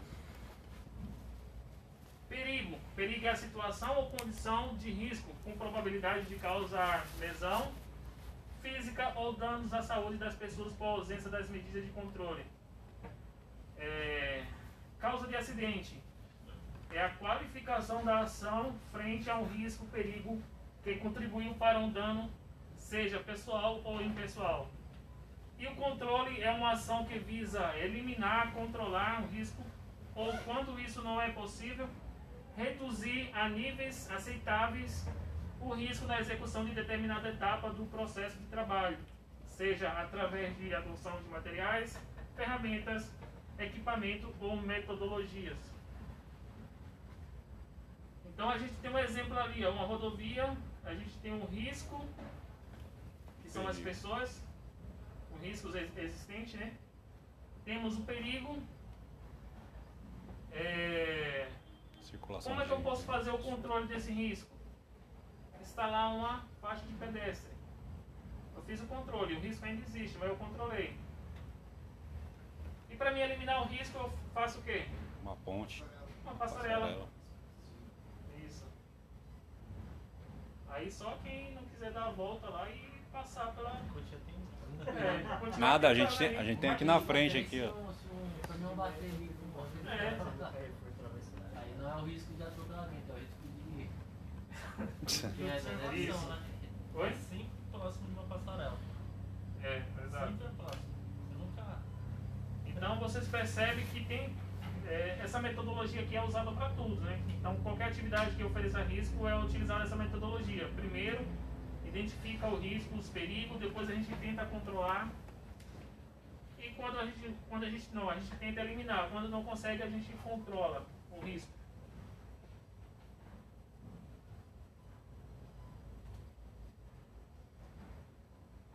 Então, o planejamento, antes da fase de execução, serão analisados todos os fatores de ris- riscos possíveis, de condições de segurança existentes no ambiente de trabalho e as etapas da atividade. A análise de risco deverá contemplar, no mínimo, o local que o serviço será executado em seu entorno, isolamento e sinalizações da área em seu entorno, estabelecimento, estabelecimento do sistema de ponto de ancoragem, as condições meteorológicas adversas, é, a seleção inspeção de forma de utilização e limitação de uso do sistema de proteção coletiva e individual, isso aí tem que ficar bem claro. Saber selecionar o equipamento correto, inspecionar ele antes de utilizar, para ver se não está com avarias, com danos. A forma de utilização também que tem que ser a forma correta. A limitação de uso, porque eles têm validade, né? uma periodicidade de troca. E o uso do sistema de proteção coletiva e individual. É, Risco de queda de materiais e ferramentas deve ser levado em conta também em consideração. Os trabalhos simultâneos que apresentem riscos específicos, ou seja, trabalhos que estão acontecendo ao mesmo tempo. Muitas das vezes você pega um serviço, você está fazendo um serviço de hidráulica, mas tem um serviço de elétrica. Está fazendo serviço a quente e tem um serviço de pintura. Tem que avaliar também essas, esses trabalhos simultâneos. É, vocês estão executando um trabalho numa rua, mas tem um pessoal passando com movimentação de material, de produto ali, tem que levar em conta também. Atendimento aos requisitos de segurança e saúde, os riscos adicionais, as condições impeditivas, as situações de emergência e o planejamento de resgate e primeiros socorros, a necessidade de sistema de comunicação e a forma de supervisão. Isso são os itens que devem conter na análise de risco. Então, análise de risco. Se a atividade é rotineira, se ela é rotineira, sim, eu tenho que fazer um procedimento de trabalho. É, mediante depois a supervisão e a execução da atividade. Mas se essa atividade não for rotineira, aí tem que ter a permissão de trabalho, supervisão e execução da atividade. Ou seja, nem em todos os casos há necessidade de fazer uma análise de risco. Se é uma atividade que acontece é, todo dia, frequente, né, é rotineira, não há necessidade. Isso aqui é um modelo de análise de risco, é só preenchendo os campos que, elas, que eles possuem né, com as informações solicitantes. Aí NR35, no seu item 3.2.1, fala que, é na linha B, assegurar a realização da análise de risco AR e, quando aplicável, a emissão de permissão de trabalho.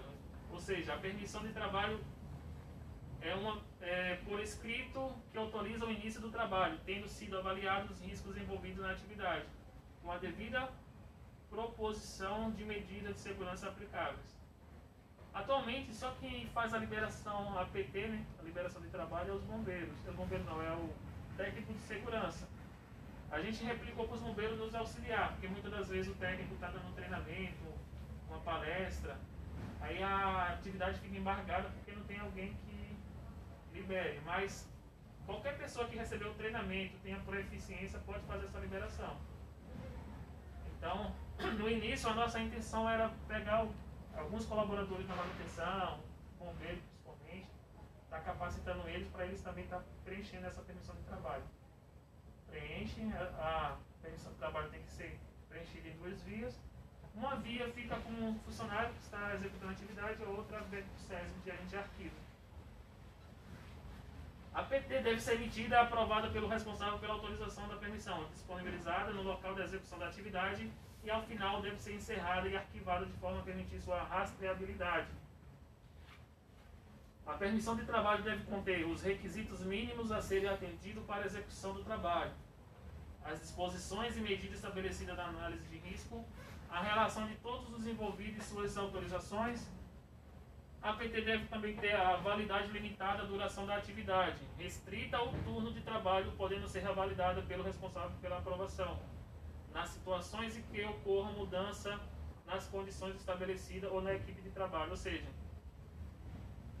mudou o turno, trocou o turno, tem que fazer uma revalidação dessa permissão. Ah, o trabalho só não tem um. Aí entrou a equipe do T2 para dar continuidade, tem que revalidar. Ah, mudou a equipe também, tem que revalidar. Mudou o ambiente, estava fazendo serviço lá na, na, na doca do, do recebimento, foi para a doca da expedição, tem que revalidar também. Essa PT é só o começo e o fim. tipo, vocês abrem ela, aí no final do, do, da execução do serviço, vocês vão lá e avaliam se Isso, foi isso, tudo certo. O correto seria o quê? Muitas das vezes a gente fica sabendo da, do término da atividade quando o pessoal já, já foi embora. Certo. Né? Mas o, o correto seria a gente fazer o fechamento junto lá com o pessoal no local que a gente vai avaliar se ficou algum vestígio de ferramentas, se ficou algum é, vergalhão exposto, qualquer material que ofereça risco de acidente. Então, o importante é a gente sempre lá no local a gente verificar essas questões. Se a atividade vai, vai pendurar nos próximos dias, se o local está isolado, todas essas questões. Aqui é um exemplo de permissão.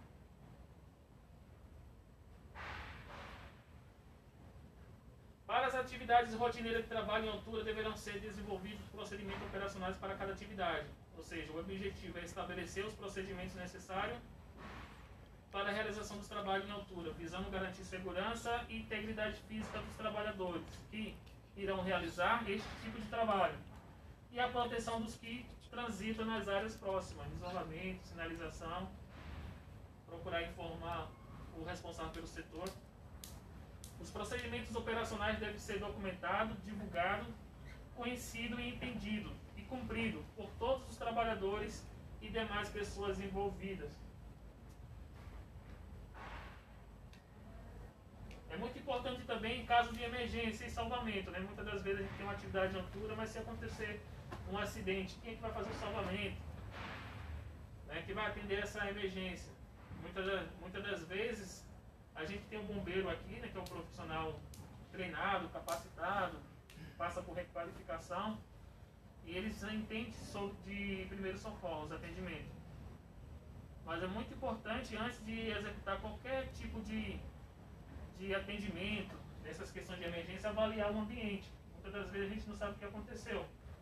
A gente tem um andame, aí vem um colaborador lá que caiu, mas a gente não sabe, será que esse, a estrutura do andame não encostou no fio? Com fiação elétrica. Então, não necessariamente.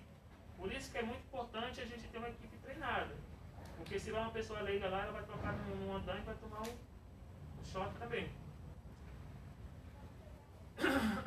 Então, o empregador deve disponibilizar equipe para resposta em caso de emergência, para trabalho em altura. Estas equipes deverão estar preparadas e aptas a realizar condutas mais adequadas para os possíveis cenários de situação de emergência e suas atividades. A equipe pode ser própria ou pode ser externa, composta pelos próprios trabalhadores que executam o trabalho em altura, em função da característica da atividade. O empregador deve assegurar que a equipe possui os recursos necessários para a resposta de emergência. Cadeira de roda, prancha, mala de trauma, colar cervical, tala para fazer imobilização. As ações de resposta às emergências que envolvam o trabalho em altura devem constar no plano de emergência da empresa. Então a gente tem um plano de emergência da empresa, não sei se todos já tiveram acesso. Se não tiver, a gente pode fornecer para vocês. As pessoas responsáveis pela execução das medidas de salvamento devem estar capacitados executar o resgate, prestar o primeiro socorro e possuir aptidão física e mental. Ixi, será que o Felipe passa, cara? Ai, ai, Na aptidão? Tava mal ouvido agora. ai. Ah, tá. Ah, combativo, combativo com a atividade a ser desempenhada. O plano de ação de emergência deverá ser de conhecimento de todos os envolvidos. De, no caso, todo acidente deve ser imediatamente comunicado ao SESMIT. O atendimento ao acidentado será realizado no local por pessoas treinadas. Quando o trabalhador cair, em função da perda de consciência e ficar dependurado, estando, em, estando ele equipado com o sistema de segurança, ficará suspenso pelo cinturão de segurança até o momento do socorro. Por isso que é muito importante, né, para que a gente venha eliminar aquele fator da, é, da síndrome, síndrome da, da inércia. Da inércia. O resgate. Podemos considerar um bom sistema de resgate aquele que necessita de um menor número de equipamento para sua aplicação, tornando com isso um ato simplificado. É essencial que todos os trabalhadores tenham cursos de técnica de resgate em estruturas elevada, bem como noções básicas de primeiros socorros. Então, os estudos comprovam que a suspensão inerte, mesmo em período de curto tempo, podem desencadear transtornos fisiológicos graves em função da compressão dos vasos sanguíneos e problemas de circulação. Esse transtorno pode levar à morte se o resgate não for realizado imedi- imediatamente, no caso, né, rapidamente. Então vocês percebem que não é simples, né? É, o negócio é mais complicado. Um bom, so- um bom socorrista se preocupa primeiro com a segurança, com a sua segurança, e depois com as da vítima. É, parece um sentimento egoísta, mas não é. Em várias ocasiões de resgate, o socorrista se tornou vítima e veio a falecer devido à imprudência pelo seu desespero. Por isso que é muito importante, quando vocês presenciar qualquer tipo de situação, é, os bombeiros, né? Primeiramente. Eles vão avaliar, vão dar todo o apoio necessário.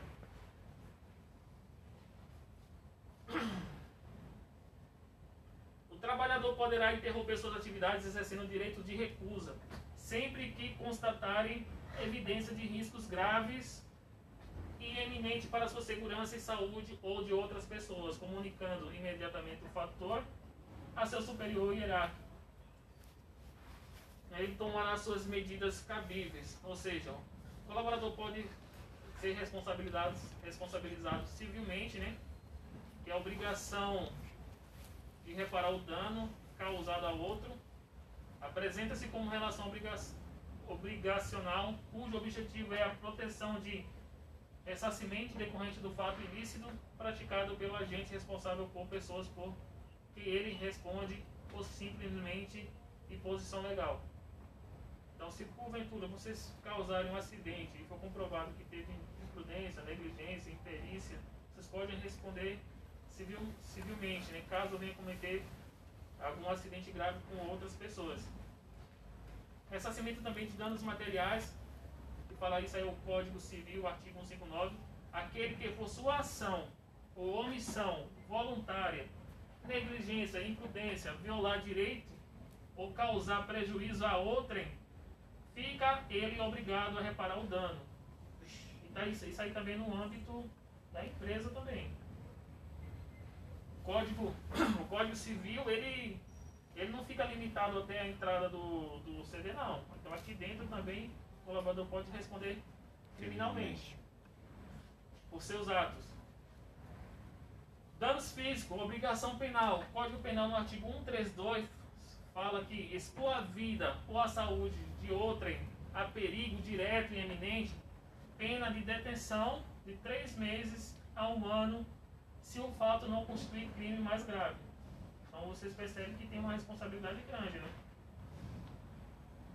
Tem a responsabilidade solidária. Consiste na delegação de serviços ou tarefas sem que isso implique a desobrigação de atender às consequências das ações praticadas pelo subcontratado. E a NR1 também ela ressalta que sempre que uma ou mais empresas tendo, embora cada uma delas personalidades jurídicas próprias, estiverem sob direção, controle ou administração de outra, constituindo grupo industrial, comercial de qualquer outra atividade econômica, serão para efeito de aplicação às normas regulamentadoras solidariamente responsável a empresa principal, cada uma com as suas, com as suas subordinadas. Então, tanto o empregado quanto a empresa ela responde civilmente, criminalmente, penalmente.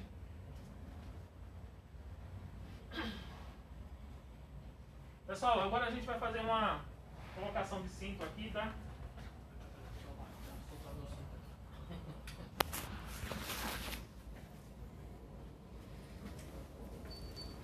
Acelerada, tá? Pra gente conseguir fazer o prático. Então, se vocês tiverem alguma dúvida, não entender, vocês falam que eu, eu volto, tá? Só pra gente aplicar todo o conteúdo e conseguir fazer o prático aí antes do, do término aí do horário. Positivo. Risco. O que seria o risco? Risco é a capacidade de uma grandeza com potencial para causar lesões ou danos à saúde das pessoas. Os riscos podem ser eliminados ou controlados. Perigo. Perigo é a situação ou condição de risco com probabilidade de causar lesão física ou danos à saúde das pessoas por ausência das medidas de controle. É, causa de acidente é a qualificação da ação frente a um risco, perigo que contribuiu para um dano, seja pessoal ou impessoal. E o controle é uma ação que visa eliminar, controlar um risco, ou quando isso não é possível, reduzir a níveis aceitáveis o risco da execução de determinada etapa do processo de trabalho, seja através de adoção de materiais, ferramentas, equipamento ou metodologias. Então a gente tem um exemplo ali, ó, uma rodovia, a gente tem um risco, que são as pessoas, o risco ex- existente, né?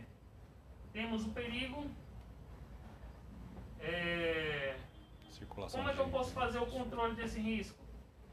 Instalar uma faixa de pedestre. Eu fiz o controle, o risco ainda existe, mas eu controlei. E para mim eliminar o risco, eu faço o quê? Uma ponte. Uma passarela. Isso. Aí só quem não quiser dar a volta lá e passar pela. Continua tem- É, Nada, a gente tem, a gente tem aqui na frente aqui, ó. Se caminhão bater ali com você, aí não é o risco de atropelamento, é o risco de. né? Oi? É sempre próximo de uma passarela. É, exato. Sempre é próximo. Você nunca. Então vocês percebem que tem é, essa metodologia aqui é usada para tudo, né? Então qualquer atividade que ofereça risco é utilizar essa metodologia. Primeiro identifica o risco, os perigos, depois a gente tenta controlar. E quando a gente, quando a gente não, a gente tenta eliminar. Quando não consegue, a gente controla o risco.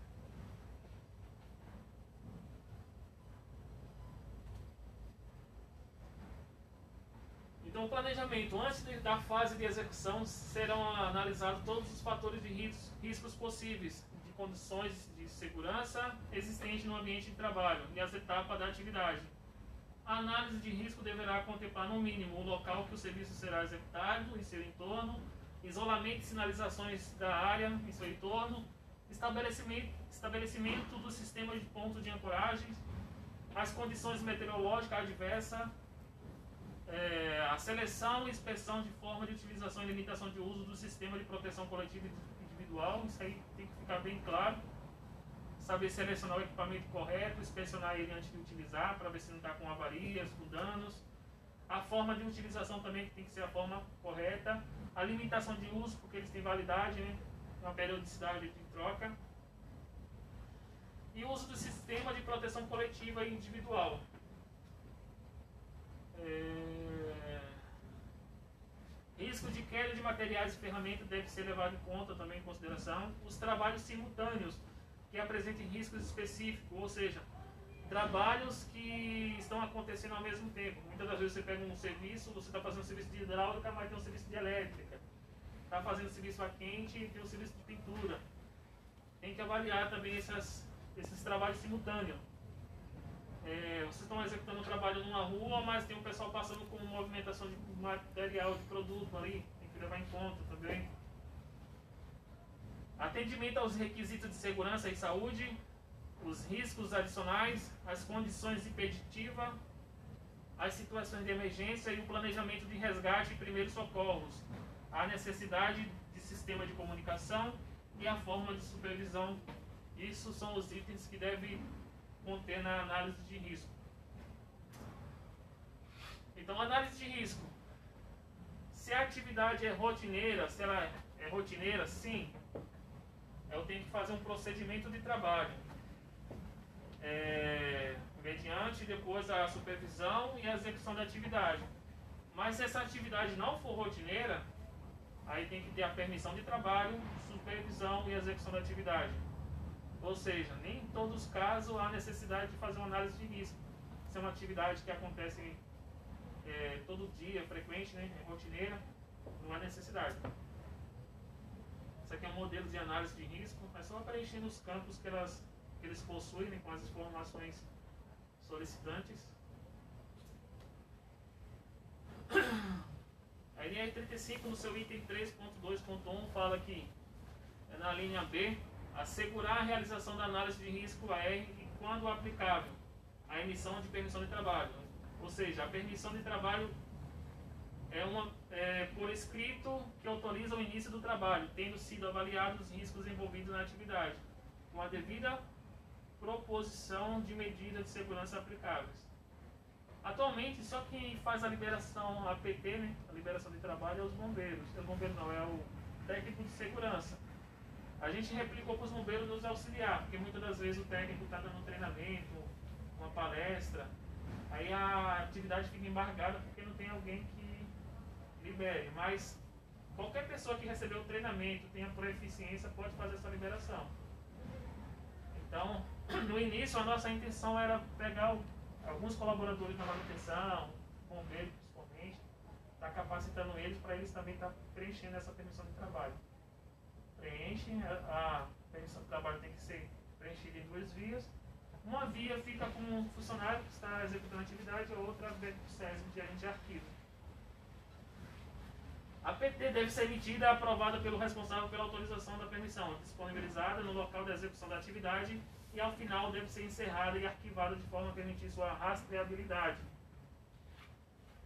A permissão de trabalho deve conter os requisitos mínimos a serem atendidos para a execução do trabalho, as disposições e medidas estabelecidas na análise de risco, a relação de todos os envolvidos e suas autorizações. A PT deve também ter a validade limitada à duração da atividade, restrita ao turno de trabalho, podendo ser revalidada pelo responsável pela aprovação, nas situações em que ocorra mudança nas condições estabelecidas ou na equipe de trabalho, ou seja, Mudou o turno, trocou o turno, tem que fazer uma revalidação dessa permissão. Ah, o trabalho só não tem um. Aí entrou a equipe do T2 para dar continuidade, tem que revalidar. Ah, mudou a equipe também, tem que revalidar. Mudou o ambiente, estava fazendo serviço lá na, na, na doca do, do, recebimento, foi para a doca da expedição, tem que revalidar também. Essa PT é só o começo e o fim?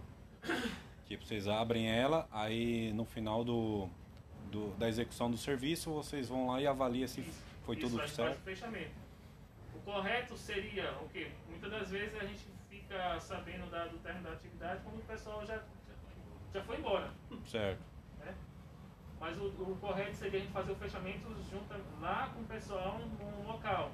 Porque a gente vai avaliar se ficou algum vestígio de ferramentas, se ficou algum é, vergalhão exposto, qualquer material que ofereça risco de acidente. Então, o importante é a gente sempre lá no local a gente verificar essas questões. Se a atividade vai, vai pendurar nos próximos dias, se o local está isolado, todas essas questões. Aqui é um exemplo de permissão.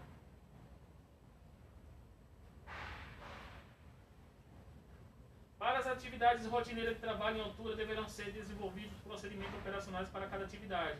Ou seja, o objetivo é estabelecer os procedimentos necessários para a realização dos trabalhos em altura, visando garantir segurança e integridade física dos trabalhadores que irão realizar este tipo de trabalho e a proteção dos que transitam nas áreas próximas, isolamento, sinalização, procurar informar o responsável pelo setor.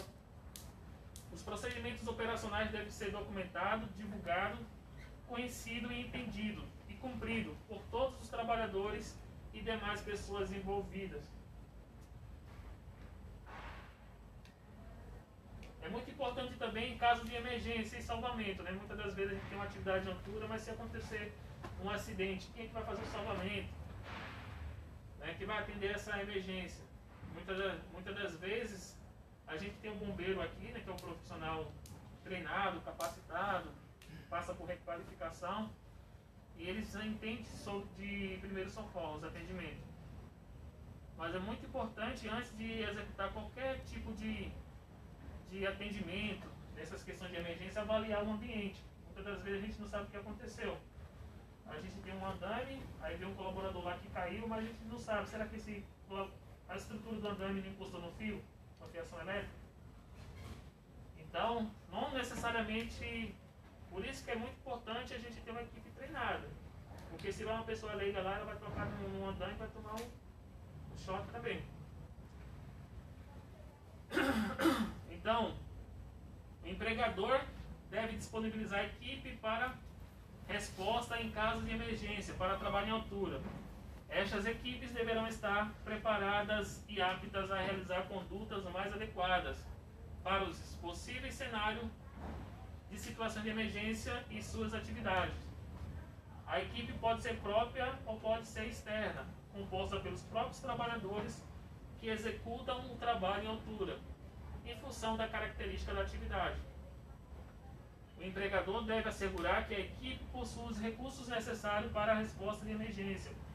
Cadeira de roda, prancha, mala de trauma, colar cervical, tala para fazer imobilização. As ações de resposta às emergências que envolvam o trabalho em altura devem constar no plano de emergência da empresa. Então a gente tem um plano de emergência da empresa, não sei se todos já tiveram acesso. Se não tiver, a gente pode fornecer para vocês.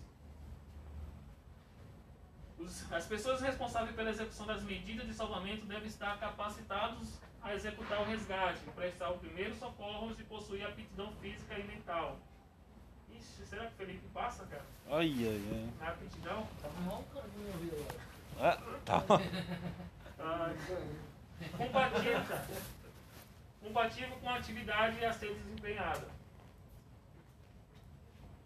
O plano de ação de emergência deverá ser de conhecimento de todos os envolvidos. De, no caso, todo acidente deve ser imediatamente comunicado ao SESMIT. O atendimento ao acidentado será realizado no local por pessoas treinadas. Quando o trabalhador cair, em função da perda de consciência e ficar dependurado, estando, em, estando ele equipado com o sistema de segurança, ficará suspenso pelo cinturão de segurança até o momento do socorro. Por isso que é muito importante, né, para que a gente venha eliminar aquele fator da, é, da síndrome, síndrome da, da inércia. Da inércia. O resgate. Podemos considerar um bom sistema de resgate aquele que necessita de um menor número de equipamento para sua aplicação, tornando com isso um ato simplificado. É essencial que todos os trabalhadores tenham cursos de técnicas de resgate em estruturas elevada, bem como noções básicas de primeiros socorros. Então, os estudos comprovam que a suspensão inerte, mesmo em período de curto tempo, podem desencadear transtornos fisiológicos graves em função da compressão dos vasos sanguíneos e problemas de circulação. Esse transtorno pode levar à morte se o resgate não for realizado imedi- imediatamente, no caso, né, rapidamente. Então vocês percebem que não é simples, né? É, o negócio é mais complicado. Um bom, so- um bom socorrista se preocupa primeiro com a segurança, com a sua segurança, e depois com as da vítima. É, parece um sentimento egoísta, mas não é. Em várias ocasiões de resgate, o socorrista se tornou vítima e veio a falecer devido à imprudência pelo seu desespero. Por isso que é muito importante, quando vocês presenciar qualquer tipo de situação, é, acionam os bombeiros, né? Primeiramente. Eles vão avaliar, vão dar todo o apoio necessário.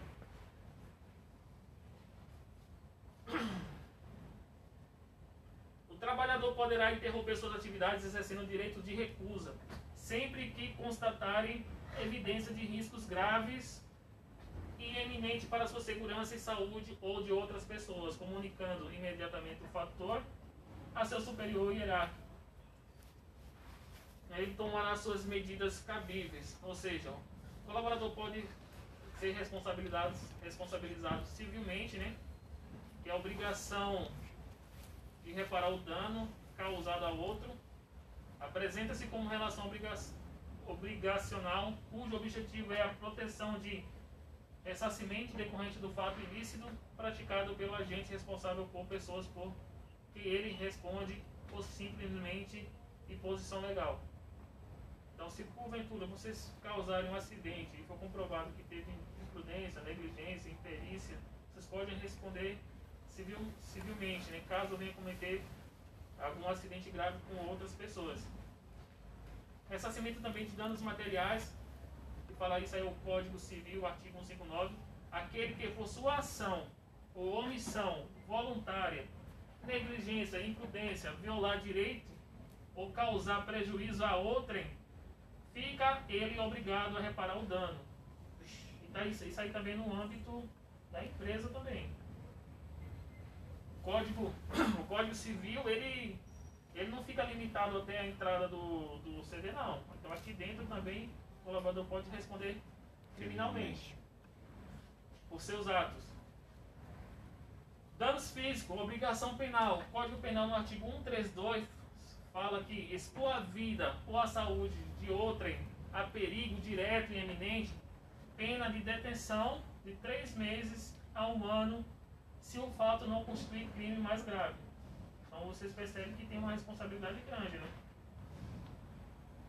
Tem a responsabilidade solidária. Consiste na delegação de serviços ou tarefas sem que isso implique a desobrigação de atender às consequências das ações praticadas pelo subcontratado. E a NR1 também ela ressalta que sempre que uma ou mais empresas tendo, embora cada uma delas personalidades jurídicas próprias, estiverem sob direção, controle ou administração de outra, constituindo grupo industrial, comercial de qualquer outra atividade econômica, serão para efeito de aplicação às normas regulamentadoras solidariamente responsável a empresa principal, cada uma com as suas, com as suas subordinadas. Então, tanto o empregado quanto a empresa ela responde civilmente, criminalmente, penalmente.